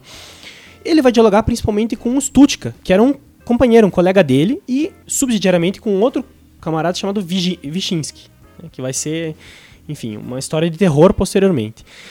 O, o Stutka... Cenas do próximo capítulo. O Stutka é, dizia que agora que foi substituído esse tribunal, que era um tribunal de classe burguesa, nós temos agora um tribunal de classe proletária. Não era um tribunal socialista, não era um direito socialista. E era um direito, no máximo, proletário, diria Stutka. O que, que ele quer dizer com isso? O problema do direito antes é que o direito servia para os interesses da burguesia. Então, o direito estava constantemente sendo manipulado pela burguesia e pela aristocracia, que se aliou com a burguesia na, na, na Rússia, para permitir que a exploração, para permitir que a desigualdade, para permitir que a expropriação de terras, para permitir que todas as classes camponesas e proletárias ficassem prejudicadas na relação ali entre um e outro. Né? É, e o Stutka vai dizer: esse era um direito burguês, esse era um direito aristocrático. Agora que acabamos e tiramos essa classe que julga ali de cima, né, agora temos um direito proletário. E esse direito proletário vai nos levar ao socialismo. Essa era a concepção dele. Veja, o direito proletário, o que muda, e Stutka tem muita clareza sobre isso, o que muda entre um e outro é só o agente que julga. Mas o fato que fosse o agente que julga, né, ou seja, que não é mais a classe burguesa, ou seja, é como se o direito fosse basicamente tem lá um burguês julgando você, se você coloca um proletário para julgar ele, agora o direito vai se tornar revolucionário. Né? Claro que tem nuances nisso tudo. Ele não é um, um- um sujeito rasteiro, mas em larga medida ele está argumentando que o direito agora é proletário, o direito é pró-revolução. Esse direito proletário vai nos levar ao socialismo. É, lembra muito aqui, é, e, a- e aqui é uma comparação grosseira, mas inevitável, que é a ideia de que se colocarmos um proletário no Estado brasileiro, nós vamos ter o comunismo no Brasil. Né? É, e embora tenha gente que acredite isso até hoje, o Arvo de Carvalho que não me ouça, mas a verdade é que o Lula deixa, não, não realizou o comunismo no Brasil. Né? No máximo. Não? Não. Tem certeza? Está acontecendo, Vitor. Paulo, Está acontecendo, E o cara. Fórum de São Paulo? Ou o Fórum de São Paulo, já que o tema é jurídico. Pois então, o- o- assim, como a gente sabe, não, não foi mudar o sujeito de classe que está lá no poder do Estado que fez com que mudasse o caráter do Estado. Então o Estado não é simplesmente se ele é burguês ou proletário. O Estado ele tem uma essência que é reproduzir as relações das forças produtivas dentro da organização, do- dentro do capitalismo. E isso ele vai fazer, seja um proletário, como Lula, ou seja um, um, um pequeno burguês, como FHC, ou um burguês que nem o Temer. Ou seja, no fundo, cada um vai ter uma orientação conforme a- as classes que vão que, ah, orientar o que é melhor para o país. Então é melhor agora subir o valor de câmbio, diminuir o valor de câmbio, subir os juros, diminuir os juros. Mas o Estado vai fazer aquilo, né? Que é reproduzir o capital dentro do, do- enfim, do, do Brasil. Mesma coisa com, com o direito. Mas o Stutt acreditava piamente que se a gente coloca um proletário agora, eleito, né, e podendo ser revogado, agora a gente vai ter um direito que não é mais direito, é direito proletário. Ele, em alguma medida, tem razão, mas em muito também está equivocado. Ele, tipo, queria trocar. Como a- uma amiga minha falou, ele quis pintar a casa, mas manter a mesma estrutura. Assim, achou que pintando a casa, a casa ia mudar. Vermelha. Ia crescer, Colocar. é, pintar de vermelho a casa ia crescer os quartos, ia mudar a composição dos banheiros. Matar o mascote tucano. Exato. Aí, essa é a posição do Stutka, né? E ele, e ele vai argumentar isso de forma muito inteligente, inclusive se apoiando em Engels, dizendo: veja, eu tô ciente que um direito socialista não é possível, porque para o direito existir no socialismo não tem mais direito, como disse Engels, como disse Marx, não é possível direito na sociedade socialista, porque o direito vem é, regularizar uma relação entre iguais numa sociedade desigual, e se nós não somos mais uma sociedade desigual, para que direito? né? A gente precisa de outras coisas, parecidas talvez ou não com direito, etc. Mas são outras coisas, não é o direito como a gente conhece ele. Então não existe direito socialista, mas ele vai acreditar e defender que é preciso de um direito proletário para acontecer a revolução. É, é- é esse o debate que a gente se encontra quando chega Pachucanes, que é um ninguém, ninguém, assim, é, vice-comissariado, porque era um dos poucos advoga- advogados que assume essa tarefa, né? E ele, Pachucanes não, Geninho Pascoal, como a gente Geninho. Pasquale, para encarar esse, esse, digamos, o maior intelectual do momento, para encarar o, assim, a, todo, tudo que a União Soviética estava fazendo, tudo que eles estavam planejando, ir atrás do Stutka. E ele vai, digamos ali, entrar num combate intelectual, é, seguindo os textos de Marx pelo Capital, lendo o Capital a partir do método, vai dizer agora vamos criticar o direito. Muito bem. E qual que vai ser então essa inovação que o Geninho Pascoal vai trazer pra gente nessa discussão? É muito complicado falar sobre o Pachucanes, porque a obra dele e todo o debate que se centra na obra dele se centra num pequeno livro que tem 150, 200 páginas, dependendo da edição. O resto da obra dele é comple- completamente problemática, porque ela foi, de certo modo, feita sobre uma pressão stalinista, é, na qual ele falava coisas que não exatamente ele concordava. É, Stalin fez muito isso, com o Bakhtin também, Isso, né? então Vários uma- intelectuais. Uma censura por pressão, no qual o livro saía com ele, mas a- com o conteúdo que não era ele exatamente. A voz era dele, mas as palavras não eram, né? Era mais ou menos assim, Stalin fala assim, escreve o que você quer, mas traz pra eu dar uma olhadinha também, uma É, revisada no isso, texto. Porque que- Stalin era doutor em linguística, né? Chamava pra depois dar uma olhada na gramática, Claro, né? Então é muito curioso, porque boa parte da inovação do Pachucanes, que é tomada como, como séria, não deturpada pelo stalinismo, se centra num pequeno livro que se chama Teoria Geral do Direito e Marxismo. Que já é complicado de se achar, porque aqui no Brasil a última edição é de 30 anos atrás, mais ou menos, meados dos anos 80.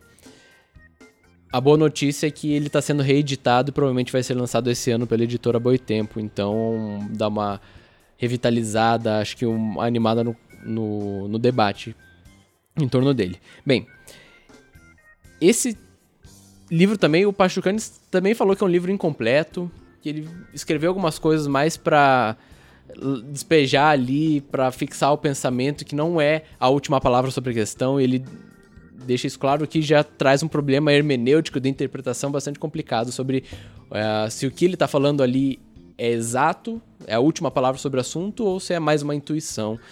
Mas o grande debate ali do Pachucanes, dentro da, da cultura jurídica da Revolução Russa, Soviética, que a gente viu com o Stutka, é ver o caráter do direito. E ele vai querer fazer uma análise do direito a partir do capital. Hum, Então ele vai pegar o capital obra do Marx e tentar derivar dali a lógica do fenômeno jurídico dentro do capitalismo. Isso é importante falar porque na análise pachucaniana, direito é algo específico do capitalismo. É algo que se estrutura a partir de alguns pilares. Por exemplo, a igualdade jurídica. Por exemplo, um Estado ah, representativo. né? Ah, por exemplo, a figura de um sujeito de direito que possa trocar no mercado de acordo com sua vontade, com a autonomia da vontade, como a gente aprende lá no direito civil, e assim por diante. né? Se você fala assim, ah, mas não existia direito romano, ah, não existia direito na Idade Média, ele vai falar assim, não, aquilo lá não era exatamente direito. Né? Poderia existir uma certa regulação jurídica das relações sociais, mas se vinculava muito à religião, à tradição, à cultura, era uma mistura. O direito adquire uma especificidade autônoma, né, no qual você tem uma esfera social que é o direito, ah, com a consolidação do capitalismo. E ele vai falar o seguinte. ah, e, e, é, aqui é um debate muito curioso que a gente pode fazer com o Kelsen. O Kelsen geralmente é tido como dos teóricos tradicionais aquele que captou da maneira mais sagaz a essência do, do direito moderno. Ele vai falar, não, se a gente quiser fazer ciência do direito, né, a gente tem que separar o direito ah, das outras esferas da sociedade, entender? Isolar que- o direito. Isolar o direito, porque essa era a condição da pureza da teoria, né? A condição da sua, da sua perspectiva positivista de que ele estava fazendo ciência e não estava fazendo ideologia ou ah, opinião. Então a rigorosidade do Kelsen se baseava na ideia de que o direito é uma coisa em si só, ele tem que ser explicado por ele mesmo. E qual que é a, a, a sacada do Kelsen? Então, se é assim, o direito ele é uma forma. Ele não depende do conteúdo. O direito ele segue uma estrutura formal que a gente pode preencher com o conteúdo A ou B. Você pode proibir, ah, sei lá, o assassinato ou você pode proibir ah, que a pessoa, sei lá, vá dormir depois das oito. Mas a- o conteúdo não importa, você está fazendo um- uma norma que manda a pessoa fazer alguma coisa sob a condição de que se ela vai ser punida se não o fizer. Então ele vai falar assim, bem, a, a grande crítica, a grande, na verdade, leitura kelseniana, ela parte dessa, dessa questão formalista, né? De que o direito, ele é uma forma desprovida de conteúdo. Teoria normativa, né? Teoria normativa, exatamente. E daí, claro, né, o debate bastante complexo que se segue é isso. A, a questão pro Kelsen é que o, o, o, o direito não era. não se torna direito por causa do conteúdo. Uma lei não se torna lei. Não se torna lei porque ela é justa ou injusta. Mas ou porque ela ela foi é moral. prolatada É, pela autoridade ela foi criada competente. pelo Estado e é isso, né?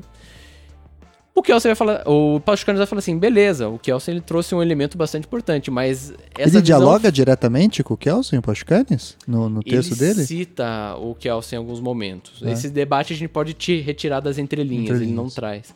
Mas é, a reflexão é mais ou menos o seguinte: o direito, dessa perspectiva formalista, ele, ele tá, tá deturpada essa visão. Né? Porque, na verdade, essa forma ela já traz um conteúdo. Ele vai falar. E essa é questão do, do Pachucanes. A forma do direito é, é um problema em si, não é só o conteúdo que a gente tem nas leis, por exemplo. né? Isso quer dizer que não é que a gente tem a norma, mas a gente tem que mudar o conteúdo A da norma e trazer o conteúdo B para a norma. Mudar as leis. Ele falou, não, não é isso. A própria existência de uma norma e da, ela se baseia na relação que existe entre sujeitos de direito. E essa relação entre sujeitos de direito, ela só existe ah, na sua plena formação dentro de uma sociedade de mercado capitalista, porque ela é uma estrutura essencial para o funcionamento do, do mercado e a circulação do capital. Olha, no finalzinho muda, mas parece muito Foucault. Até uma parte que você ia falando da Ah, é, forma que importa, independente do Aham. conteúdo, que a forma obriga, normatiza. Só que aí eles se dividem ali, né? O Foucault vai ver no discurso saber-poder, o É, Pachucanes vai pro capital, né? É, eu- eu acho que interessante assim da contribuição do Pachucanes é que tinha um debate na época entre os marxistas, então, entre a esquerda, né, que dizia assim, não, o direito é um produto da superestrutura, né, daquela divisão clássica lá de Marx, infraestrutura, economia, superestrutura, a ideologia. Então, o direito era superestrutura e era uma- um produto da ideologia. Então, pronto, é isso, a gente tem que é, acab- essa parava aí a análise. Ignora o, o direito e, E- lida é. com a economia. e lida com a economia. Então a gente vai ter que mudar a economia da sociedade, que daí o direito muda por si só. E o que, que o Pachucanes vai dizer? Tá, direito é parte da superestrutura, tem a ver com ideologia, mas não é só isso. O que, que diferencia direito de moral? O que que ou de política? O que, que faz do direito direito? E aí ele vai chegar nessa conclusão, é a forma jurídica. Forma jurídica importa. O direito tem uma especificidade social e a gente tem que estudar essa especificidade para saber o que a gente faz com o direito na União Soviética. Não adianta a gente ficar é, querendo só mudar a economia e não fazer nada, então, com relação a isso. né? Ou seja, ao contrário do Stutka, Stutka que fala? Uhum. Que rompe com a tradição, fala dane-se a tradição, dane-se direito romano, Savigny, toda a tradição.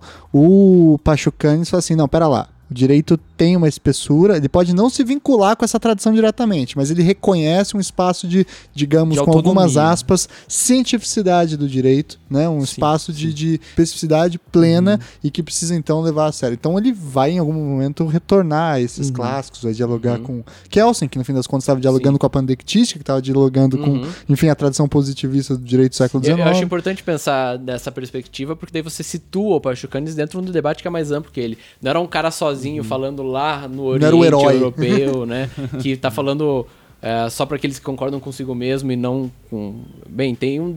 Tudo bem que ele não estava nas grandes universidades europeias fazendo o debate. Mas ninguém que estava na, na União Soviética estava nas grandes europeias. É, exatamente. né? Mas o pensamento dele traz esse, esse contexto que dá para dialogar. O, o que é legal do Pachucanes é essa relação que ele vai fazer entre a forma e conteúdo. Que o conteúdo está determinado pela circulação de mercadorias e a forma jurídica vem permitir que a circulação de mercadorias funcione. E é ali que é a sacada dele e a diferença dele em relação a todos os outros. Né? É, quando ele diz assim: é, é impensável uma sociedade burguesa no qual, se você não cumpre com um contrato, você não possa depois exigir que esse contrato seja respeitado, enfim, em um tribunal, ou que o contrato, ou não regular essa relação por um contrato até. né? O contrato é parte da forma jurídica. tão simples como quando você sai de carro e alguém bate em você por não seguir uma regulação de trânsito, ali você tem direito à indenização. Isso é parte essencial do direito, que está relacionado com a circulação de mercadorias, da- do, do- enfim, do dinheiro, dos valores, dos objetos jurídicos em questão. O núcleo fundamental da, do que a forma jurídica permite funcionar é essa circulação de mercadorias, não a produção de mercadorias. Então, o direito não está para reproduzir dentro da fábrica a relação entre o engenheiro, que determina que eh, esse material é mais duro, menos duro, e portanto ele tem que ser cortado de tal, tal jeito, e o operário tem que trabalhar sete horas daquele jeito, naquela fábrica, daquele, daquela maneira, mas sim que, por exemplo, eh, a fábrica é, pode contratar um engenheiro e a matéria-prima custa tanto e vende por tanto, e que essa circulação de mercadorias que ele permite. É a forma jurídica, o núcleo fundamental dela é a relação jurídica. É, e- Né? Inclusive, é, veja aquela explicação do mais valor que a gente estava falando, né? A produção é tratada como circulação pelo direito. A produção, que é o, o trabalhador ir lá e na fábrica e trabalhar, é vista como um contrato jurídico de trabalho entre empregado e empregador trocando dinheiro por força de trabalho. É, o direito serve, então, isso é muito importante que o Victor falou, para regular a circulação muito mais do que a produção né, das mercadorias. E a forma jurídica que vem por trás é a relação jurídica, na qual temos um sujeito, um objeto jurídico, né? E é isso que se estrutura a, a forma jurídica como um todo. Ele está aqui falando com Stutka. Ele está dizendo pro Stutka, Stutka, você diz ter criado um direito proletário. Se teu direito continua sendo burguês. Por que, que vocês estão fazendo aqui? Ainda está no patamar da circulação de mercadorias. Embora seja muito mais crítico, né? embora tenha outros ares, permanece essa essência de circulação de mercadorias. E ele tem alguma parte propositiva? Porque eu estava lendo um texto em que se apontava que o grande problema da relação direito e marxismo se dá na dificuldade da parte propositiva. Né, a desenvolvimento de alternativas, etc. O Pachucanes, ele apresenta alguma proposta dentro dessa teoria geral do direito? Ele está fazendo uma teoria geral do direito capitalista, em alguma medida É. né?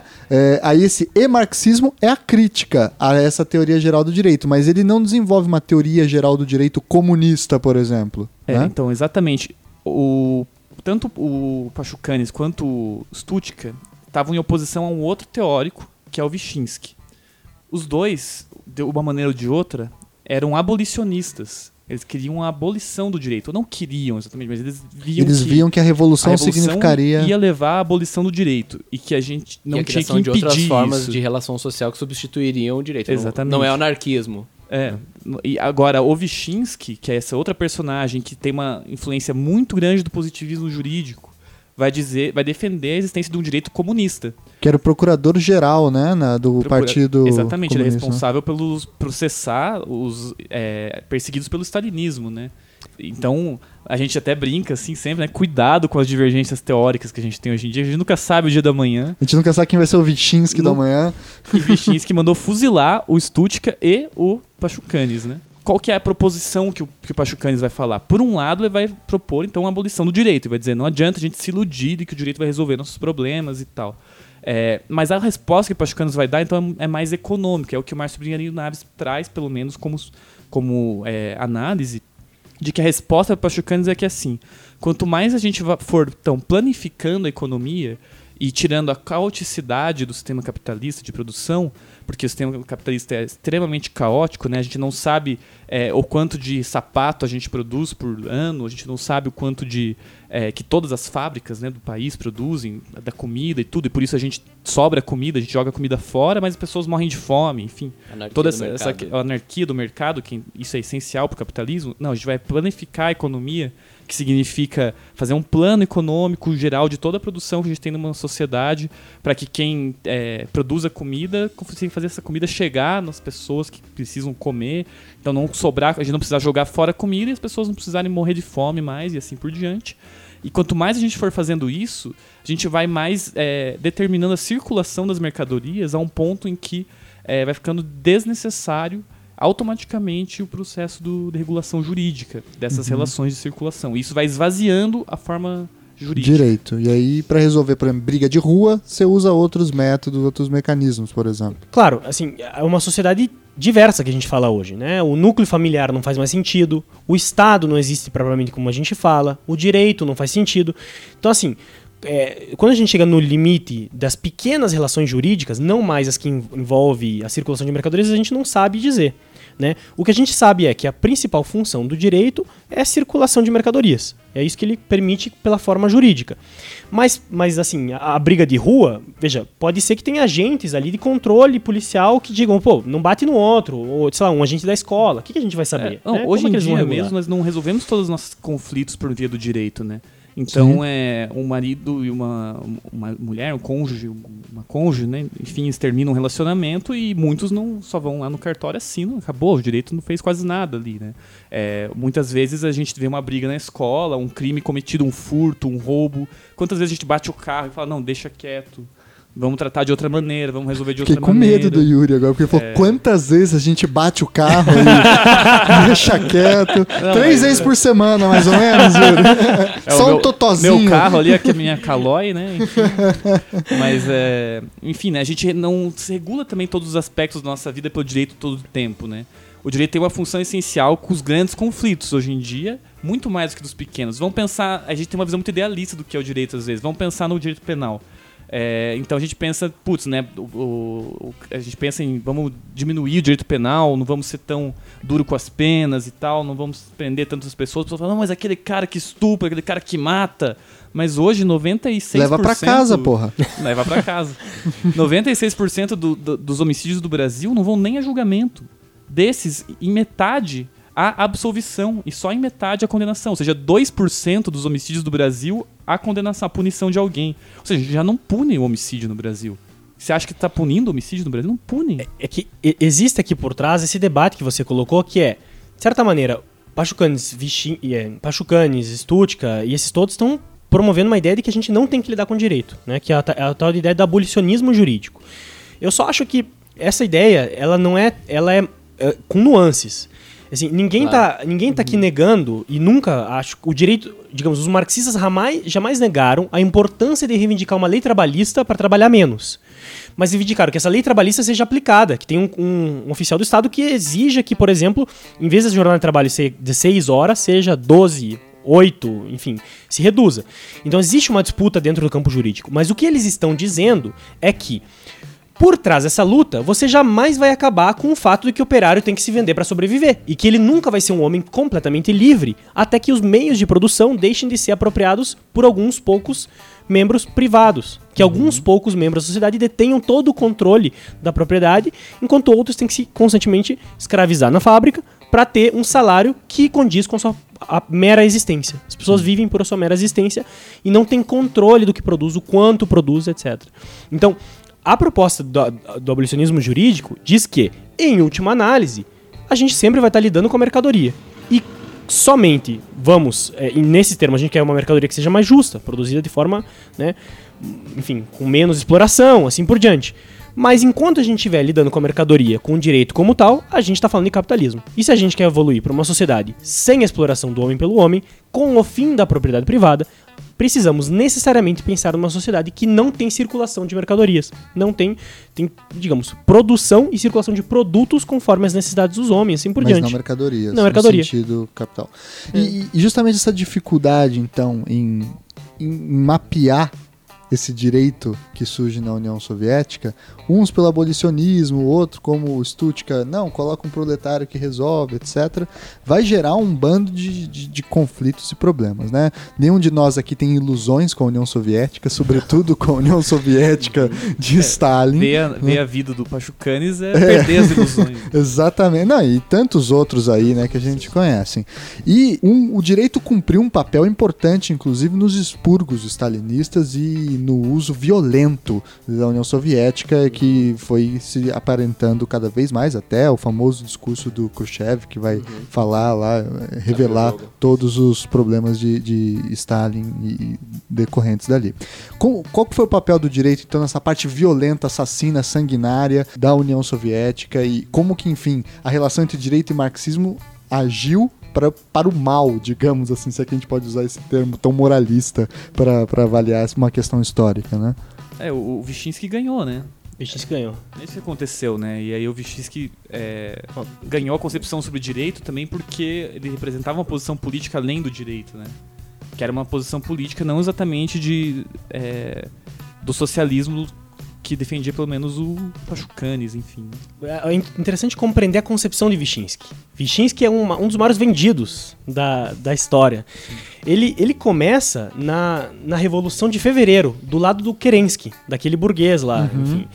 É, Revolução Branca, né? da Revolução Branca.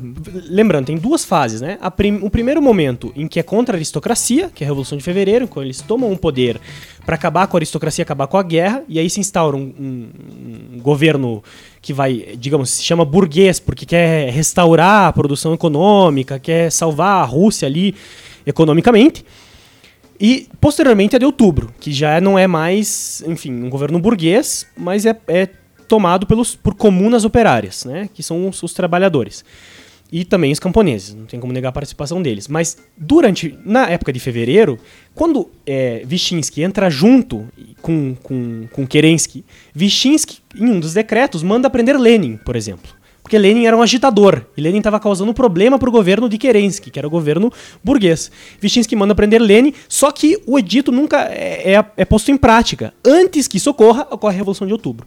E aí, na Revolução de Outubro, começa, digamos, a haver esse conflito, Stutka, Pachucanes. Wyszynski vem com uma teoria, lembrando que aqui, Wyszynski, mesmo no governo Kerensky, ele era uma pessoa, eh, digamos, ele, ele, ele era um, um socialista, por assim dizer, porque a concepção dele e os problemas que ele tinha, ele sempre eh, enfrentou pro lado político. Ele tinha a seguinte concepção, de que o que faz o direito ser revolucionário é a- o conteúdo de- do direito. Então, se o direito diz eu sou socialista, Ele é logo socialista. sou socialista. E, e até é irônico, porque Stalin tem um- um- uma época que existe aquele conflito, né? Veja, para nenhum ditador como Stalin é gostoso ficar naquele, poxa, agora não estamos na sociedade ideal, né? Daqui a pouco vai ser melhor. Então agora estamos numa transição para o socialismo. Depois chegaremos no comunismo, né? E agora a transição, você quer é socialismo, você quer é comunismo. Stalin não gostava daquilo. Stalin gostava de ser o Sentiu o cara que tava segurando o chapéu pros outros, né? Claro, isso não é gostoso, né? Eu- ele, ele quer ser o fim, né? Ele quer ser o cara que instaurou e- e fez chegar a- o grande líder, o comunismo na União Soviética. Então, inclusive Stalin, por um decreto, diz que chegamos ao socialismo e mais tarde vai dizer chegamos ao comunismo. É o que Wyszynski, de certa maneira, está pegando para dizer. Bom, Stalin disse essa norma é socialista, portanto, quando a gente aplica essa norma, isso é socialismo. Né? Então, quando a gente, por exemplo, Nossa, é um idealismo. completo, completo, Jogou Marx no lixo. jogou Marx no lixo. Sim. Sim, é o, é o Kelsen na União Soviética. Exatamente. É pior, Kelsey é melhor que isso, cara. É um não seja mais injusto assim. É verdade. Mas a, a pegada de, de Wyszynski é que Wyszynski está do lado do poder instituído. Não é? E ele diz assim: veja, Stalin está fazendo o melhor por nós. Ele está instaurando a revolução. É isso que Wyszynski acredita. Está fazendo revolução, está fazendo socialismo, está fazendo comunismo. Então, quando Stalin cria uma norma, eu que não vou dizer que aquilo não é socialismo, não é comunismo. Aquilo é socialismo e comunismo porque permite que a sociedade estrati- estratificada, burocratizada, criada por Stalin, exista. E é nisso Wyszynski vai dizer que o, conteúdo do direito, o direito é socialista, quando diz lá Stalin que o direito é socialista, e ele vai se aliar a Stalin. Por que Wyszynski vai fazer isso? Stalin e Wyszynski foram presos juntos. E quando foram presos juntos, durante um período é, é, monárquico, eles ficaram amigos. Então Stalin confiava muito em Wyszynski. E Wyszynski vai entrar junto com outro desses, desses ah, que vão criar as leis dos expurgos, que se chama é, Krolinko, né? O- é, o, é, o grande, é o grande comissariado ali que vai... Korolenko, né? Krolenko, esse mesmo. Que vai substituir o, enfim, o Stutka e o, e o Pachucanes. Vai entrar Krolenko e vai entrar embaixo dele o, o Wyszynski. E eles vão começar o processo de expurgos. E o processo de expurgos é um processo de matar e- eliminar ou expulsar todo mundo, possível é melhor eliminar do que expulsar, né? Todo mundo que seja um estorvo para a União Soviética, né? Todo mundo para o que era naquele momento a União Soviética, que era o stalinismo. E entre esses está Stutka, está Pachucanes. Né? O, o, o próprio Pachucanes, quando sente que o cerco começa a fechar, lá em 1930 e algo, ele tem que começar a revisar suas posições, né? E, e sempre vem atrás dele Wyszynski, que não era nenhum bobo, estudou direito na Alemanha, se não me engano, em Munique, e também em Kiev. Ele, ele fica, enfim, sempre cercando ali Pachucanes para ver como as ideias estão evoluindo. E Pachucanes não desistiu das ideias dele assim tão simples. Né? Ele reformou, mas ele reformava contraditoriamente. Propositadamente, ele não queria dizer que eu me entrego completamente. Até o momento que ele se entrega, num último texto, completamente, mas isso não foi suficiente. Ele é julgado por um tribunal ah, que compõe, se eu não me engano, ah, o, o Wyszynski como, como juiz, como O que era, ele era ministro da Suprema Corte, né? Ministro da Suprema isso. e Ele foi de presidente da Suprema Corte durante os anos do stalinismo. dos expurgos, ali 35, que é, o- que é o período tenso. Vai ser julgado junto com outros, e aí vem a, a- aquela canetada linda, em qual todo mundo, enfim, conhece as famosas lendas dos expurgos stalinistas, no qual todo mundo sabia o resultado daquilo. No dia que te pegavam, te colocavam na cela, você sabia que você ia ter que assinar uma confissão, assinar que você era um menchevique, né? Então não era um bolchevique, Traidor da Revolução. um traidor da revolução e além do mais, você compareceria a um tribunal, que era um tribunal de fachada, no qual você falaria isso publicamente, né? Então conf- confessaria publicamente. As outras pessoas observariam isso, sairia no tribunal, assim, por- na, na ata e na, na gazeta, que você tinha confessado a culpa, e depois daquilo você era fuzilado. E é melhor você confessar do que, enfim, é, perseguirem tua família e outras pessoas. Então era melhor você confessar, admitir a culpa e assim por diante. E nessas belas é que o pobre Pachucanes, que, enfim, era um, um, um bolchevique, assim como o Stutka, originariamente, acho que o Stutka só que era um bolchevique originário, é, acabam sendo fuzilados na mão do, do Wyszynski em, em uma canetada, uma decisão a mando do, do Stalin. E aí se acaba a, a discussão sobre o conteúdo do direito É, soviético. e, inclusive, isso trouxe um, um problema pro estudo mesmo dessas teorias, que elas só foram resgatadas depois do relatório do, do, do, do Brezhnev, né? Do Khrushchev. É, e foram esquecidas, né? Ficaram lateralmente, assim, né?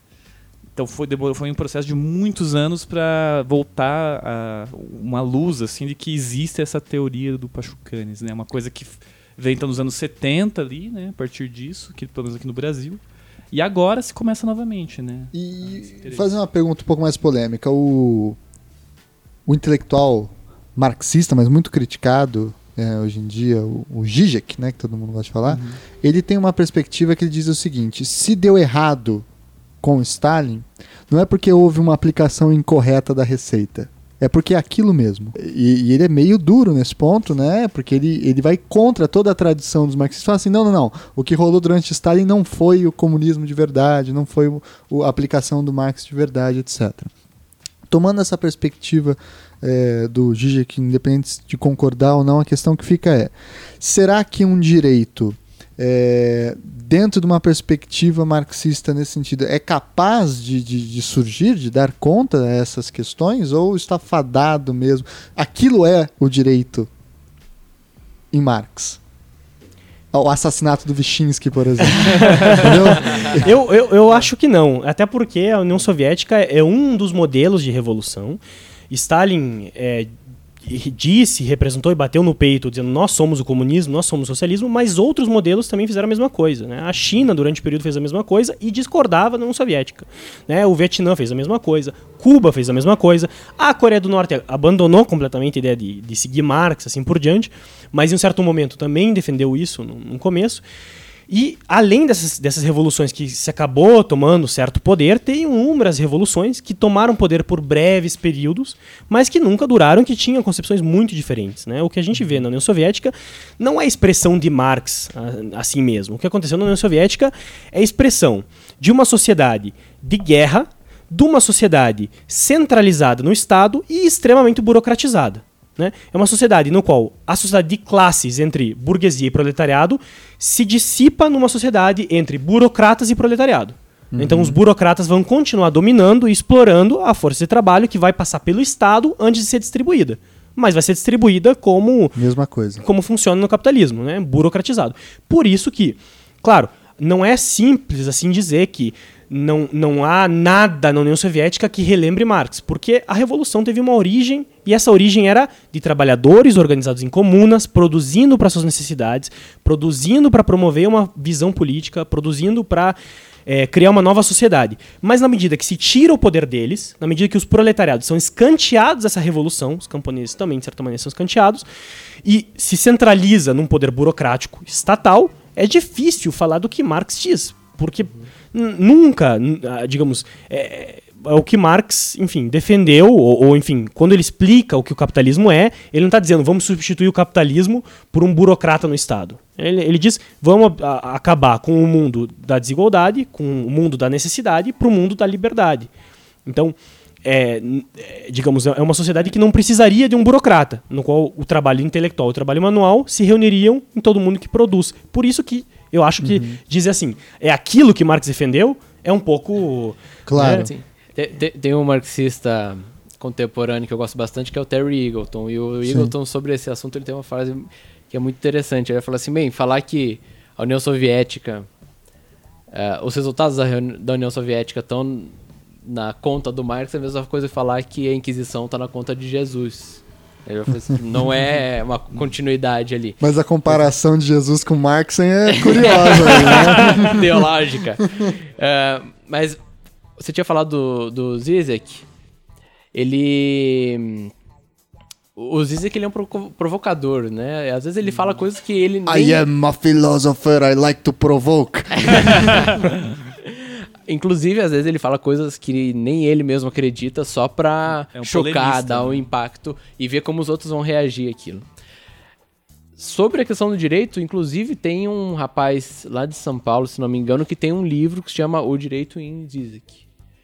É, que foi orientado, não, não sei se é uma tese de mestrado ou uma, uma tese de doutorado ou uma dissertação de mestrado, que foi orientado pelo professor Alisson Mascaro, lá da USP, que tem um, grupo de alunos que tem feito uh, livros sobre autores específicos dentro do marxismo sobre direito. Ou seja, um tema super tradicional, né, que é Marx, enfim, acho que é um dos temas mais debatidos na academia do mundo, né? Uhum. Já tá, é um tema que está quase gasto, né, de tanto já se escreveu, se pensa e tal, mas no direito, especificamente, a relação do uhum. pensamento de Marx com o direito é uma selva a ser é. desbravada, né, um espaço a ser construído. E eu acho que a gente no Brasil vive hoje um momento em que, apesar de, de todos os da, da, gente ser uma minoria expressiva, no sentido que a gente é muito minoria mesmo, quem debate direito e marxismo dentro do direito é uma exceção da exceção, que não tem espaço nenhum, não tem voz, não tem é, projeção nenhuma, enfim, apesar disso, da gente ser ignorado no, nas ementas, né? Mas e o Foro de São Paulo, Yuri? pois é. ah, o Foro de São Paulo. É, apesar disso, a gente vive um momento muito bom do estudo do marxismo e direito, principalmente uma questão de um lado editorial e de outro lado acadêmico até. Editorial porque a gente está vivendo então uma é, onda de vários livros e pesquisas que estão sendo publicadas sobre esse tema no Brasil. Você tem, principalmente a partir de dois pesquisadores, que são o Márcio Briganinho Naves, lá da Unicamp, que é da Sociologia, e o Alisson Mascaro, que é do Direito, da USP. Eles estão fazendo, de certa forma, uma escola atrás deles, em volta deles, é, de pesquisadores que estão estudando exatamente sobre essa questão de um modo ou de outro, né? Estava ali com o livro do Mozart tá, do Celso Cachiura, uhum. é, tem outros livros, tem congressos acontecendo sobre direito e marxismo, às vezes não tão bons, às vezes bons, enfim. Mas, Mas, acontece. É, e agora essa publicação da Boitempo é muito simbólica, assim, essa publicação depois de 30 anos da Teoria Geral do Direito e Marxismo, do Pachucanes, é, uma, é um marco editorial para a gente, assim, com certeza. Eu, inclusive, tenho certeza que desde já eu, Mozart e a gente vai conversar também. O Vitor, infelizmente, vai, não vai estar aqui no Brasil, né? Mas tem o professor Ricardo Pazello, lá da Federal. Provavelmente a gente faça algum evento de lançamento desse livro. É, porque ele é um marco pra gente, para nosso estudo. Assim. Então a gente está no, no momento bom. Muito bem, então, aproveitando o seu gancho, vamos para as dicas. Acho que a gente conseguiu cobrir uma boa parcela da relação entre Marx e direito. E vamos para as dicas. Começa você então, Yuri, já que. Continue tá. você já, uhum. Yuri. Bom, então, é. Esse livro do Pachucanes que a gente falou, é o livro é, Teoria Geral do Direito e Marxismo. É um livro, então, que você vai ter muita dificuldade de encontrar mesmo em, na estante virtual, em sebos. Mas é, fique atento que vai ser relançado esse ano. É, você tem é, li, um livro muito bom da editora Boitempo, que se chama Marxismo e Direito, que é do Márcio Brilharinho Naves, e que ele faz um debate sobre o Pachucanes. Tem um livro é, que é considerado clássico do estudo, que é do Michel Miali, chamado Introdução Crítica ao Direito ele tá talvez um pouco mais atualizado ou tem uma visão que é, não é exatamente esse mesmo debate que a gente fez, mas é um livro bem interessante de ser lido. Uhum. Eu quero aproveitar fazer um outro tipo de é, dica, né, de que é na verdade um convite, uma propaganda, Jabá, um merchan, né? Merchandising. merchandising, que é de um. Eu, o Vitor e o Mozart, que é até interessante de estar junto aqui nesse momento. Por que será que eu chamei os Né? três, né? É, nós três, a gente se conhece desde o começo da, facu da graduação, da faculdade. Fez mestrado juntos, né? O Mozart sempre um ano à frente da gente. É, Garoto prodígio. Pois é. E a gente se. se é, desde o começo, desde o primeiro ano, foi estudando marxismo juntos, né? É, cada, tanto conjuntamente em grupos de estudo, quanto é, cada um individualmente suas pesquisas. E aí, em 2013, a gente foi chamado pela Unicuritiba para ministrar um curso sobre Marx, chamado Curso Marx, que a gente passou pelos principais pressupostos teóricos da obra de Marx. E é, nós três organizamos esse curso, a gente ele deu, fez muito sucesso no sentido da demanda mesmo dos estudantes. A gente abriu duas turmas lotadas e tal. Isso chamou a atenção de, do ICPC, que é o Instituto de Criminologia e Política Criminal, professor Juarez Cirino dos Santos, que chamou a gente para ministrar o mesmo curso lá para a pós-graduação né, do ICPC. É, ao mesmo tempo, esse curso foi transmitido online pela UCA, Universidade Livre de Ciências e Artes, que nem- acho que não existe mais, inclusive, mas ligado ao professor André Peixoto. É, e depois, no outro ano, eu e o Mozart, a gente deu o mesmo curso lá para o Centro Acadêmico de Direito da Federal, para o CAS. Também com uma procura, assim, é, estupenda. A gente, eu me lembro que o, único meio de comunicação foi eu lançar um cartaz individualmente da, da meu Facebook. Numa noite, e na manhã seguinte tinha esgotado as vagas. Então, a gente viu, sentiu que tinha uma demanda muito grande por marxismo, porque hoje na academia, os professores ou não sabem Marx, ou não conhecem Marx, ou não gostam de Marx, ou tudo isso ao mesmo tempo. Então, é, é muito difícil. é, o marxismo tem uma demanda muito grande hoje, porque tem uma demanda por teoria crítica muito grande, porque o marxismo é a teoria crítica mais fulminante de todas. Então, é, a gente sente isso, estudantes não só do direito, mas é, de várias áreas do conhecimento que estavam participando ali, de sociologia mesmo. É, então, a gente resolveu fazer um grupo de estudos, um grupo de leitura do livro O Capital, na verdade, que é o Círculo Marx. Então, peço para que quem puder entrar na nossa página do Facebook, do Círculo Marx. Vai é um tá grupo de linkado aí. estudos que surgiu é, com a ideia de ler o Capital, é, conseguindo fazer duas coisas que os grupos que leem o Capital geralmente têm dificuldade, que é ler todo o Capital sem pular nenhum capítulo e ler o Capital até o fim. Ou seja, ler o livro 1 até o fim, o livro 2 e o livro 3. É, a gente, esse ano, começou um novo ciclo que é, a gente fez um- uma espécie de convênio lá com o TFPR e a gente tem um, um grupo de extensão, um curso de extensão é, da PPGTE, que é o Programa de Pós-Graduação em Tecnologia, lá da o TFPR, em que a gente está fazendo a leitura então do livro 1 e do livro 2. é, nessa metodologia, convidando alguns professores de fora, a gente convidou o professor Klaus Germer, que deu uma das, ministrou uma das dos encontros, é, facilitou um dos capítulos, por exemplo, a gente que é da economia da UFPR, é um marxista muito importante aqui de Curitiba, é o professor Geraldo Augusto Pinto que está coordenando esse projeto junto comigo. O professor Geraldo ele tem livros publicados pela Boitempo e pela Expressão Popular e tal. Enfim, a gente está conseguindo fazer uma reunião dos marxistas em torno do Círculo Legal. Marx. A ideia é que ano que vem a gente consiga ampliar isso para ler os três livros e fazer, quem sabe, outras coisas, editar o curso Marx, quem sabe. Então é, é um projeto de longo prazo nosso, não só para agora, mas o que eu quero dizer com isso é assim, tem muito espaço para debater marxismo. Quem sabe a gente consiga também, através do círculo, fazer um, deba um debate sobre marxismo e direito, um ciclo de leituras do Pachucanes com o lançamento desse novo livro. É, não sei, são ideias, a gente vai tratar disso e vai estar divulgando com base no nosso perfil lá no, no Facebook. Então pedir de novo para Deixar, deixa, não tem nenhum podcast sobre Marx no Brasil, viu? Não vou- É, verdade. E você, Vitor, passa uma dica aí legal, enfim, pode ser sobre o tema, pode não ser, sugestão, enfim, pro nosso ouvinte. Seriado bom. Também, música, acha de Game of jogo Thrones, de Vitor? computador. Novela mexicana. O, Vou o morrer por causa Vitor disso. é, é o cara que. Ó, eu sou a favor de Stalin nesses momentos, sabe? Quando o Vitor fala que Game of Thrones é uma novela mexicana misturada com O Senhor dos Anéis, ele merece o expurgo, não merece? Fala aí, Vitor. Fala e pensa bem no que você vai falar. É, eu, é, assim, a, a minha, a minha entrada no direito sempre foi pelo direito penal, e por isso que eu faço doutorado em criminologia. É, eu, eu tenho esse, esse lado mais da, da- do direito penal e da criminologia, como, como ramo da sociologia. Então, a- a- o que eu posso dar de dica dá mais conta do, do que eu estudo. Né? No, no- além do que eu estudo, eu só lembro de dois textos que eu gosto muito. Um que é um livro que foi lançado ah, pela Sanderman, que é se chama Direito de Classe e Revolução Socialista, do Piotr Stutzka, onde tem algum desses decretos, onde tem alguns textos do Stutzka e um prefácio muito interessante que trata um pouco dessas questões que a gente conversou sobre, sobre Stutzka, o, o Wyszynski, sobre o, o Pachucanes. Ah, além disso, também, é, eu, eu aqui queria também sugerir sempre, eu acho que o, o Lukács ajuda muito a, a compreender como um todo toda a relação entre as, as relações de conteúdo que existem em sociedade e assim por diante.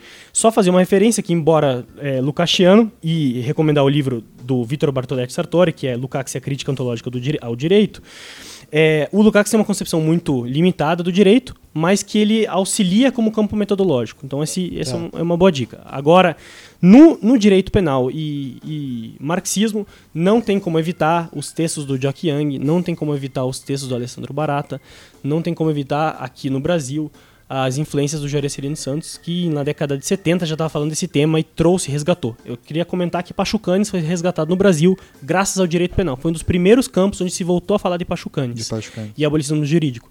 Estava esquecido e se trouxe de volta esse autor e ganhou grande repercussão a partir do direito penal para as outras áreas do direito. Né? Então tem uma influência muito grande desse autor no, no- no- enfim, é, no direito penal e na- daí para as outras áreas. Tudo bem. E você, Mozart? Passa vou, a dica vou aí. deixar rapidinho aqui minhas dicas Tem uma de leituras que eu biblioteca fiz. pra galera. Recentemente. Olha, um é de um livro que foi recém-lançado no final do ano passado pela editora, pela expressão popular que se chama Para a Crítica do Direito. Esse livro é uma compilação de artigos de leituras críticas do direito, algumas marxistas, outras nem tanto, mas que são dezenas, eu não sei, acho que tem uns 40 artigos. É um calhamaço de umas 800 páginas. E como, assim como todos os livros da expressão popular, ele é bem em conta. Ele, o livro de 800 páginas está cerca de 40, 50 reais o preço. Então, acessível. Aqui, é, livros mais voltados para esse debate do marxismo, tem um que é muito bom, que se chama Crítica e da Igualdade Jurídica, do Celso Cachiura. Ah, tem os livros do professor Alisson Mascaro, um deles A Filosofia do Direito, que é um grande manualzão de filosofia do direito, mas uma perspectiva bastante rica, não daquele sentido, daquele manual ah, pobre, mas ah, bastante rigoroso com, com com o conteúdo que ele coloca aqui. E tem outro que é muito interessante, que é um livro que eu amo de paixão, não é feito por jurista nem para juristas, mas que traz elementos fundamentais para contribuição da teoria política marxista e de uma teoria do Estado, que está né, irmã, irmão, a teoria política marxista é irmã siamesa da teoria jurídica, que é o Democracia contra o Capitalismo da Ellen Maxine Wood.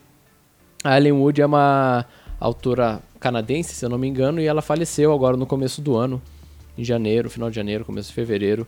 E ela é excelente. Acima de tudo, tem um texto aqui que se chama A Separação entre o Econômico e o Político no Capitalismo, que eu fiz referência rapidamente. Essa ideia está muito bem explicada aqui. E tem um baú de insights para os juristas se jogarem aqui. Assim, só mais é, três recomendações rapidinhos, né? Três? Só mais três? É, a- leiam a introdução da crítica da filosofia do direito de Hegel de Marx, leiam a questão judaica de Marx, Leiam Marx, e leiam o né? Capital. Volumes 1, 2 e 3, até o fim. e morram depois disso, né? Bom, eu não sou marxista, mas eu tô. Eu te- tive minhas aventuras no- na- lendo Marx e, e marxistas. Eu só vou recomendar um texto básico, simples, é, para quem tá começando, nunca leu nada de Marx, mas que eu achei um texto bem legal, assim, que é do Daniel Bensaí. Marx, Manual de Instruções, foi Ah, editado muito pela bom, sim, com Boitempo. certeza. Aham. E eu acho que é um bom manual de instruções É de um como manual, não ler Marx, sobretudo. Sim. Né? Como escapar dos sensos comuns. Bom, eu acho que é isso. Revolução está feita. Né? A gente vai terminar com a Internacional, essa vinheta. aqui, Exato, né? o finalzinho vai ser Internacional Comunista, né? Já tô esperando o chorume nos comentários. Vamos lá então, muito obrigado, pessoal. Vamos dar um tchau pro nosso ouvinte. 3, 2, 1. Valeu, pessoal. Valeu, muito obrigado. Até mais. mais. Tchau, tchau. Tchau, tchau.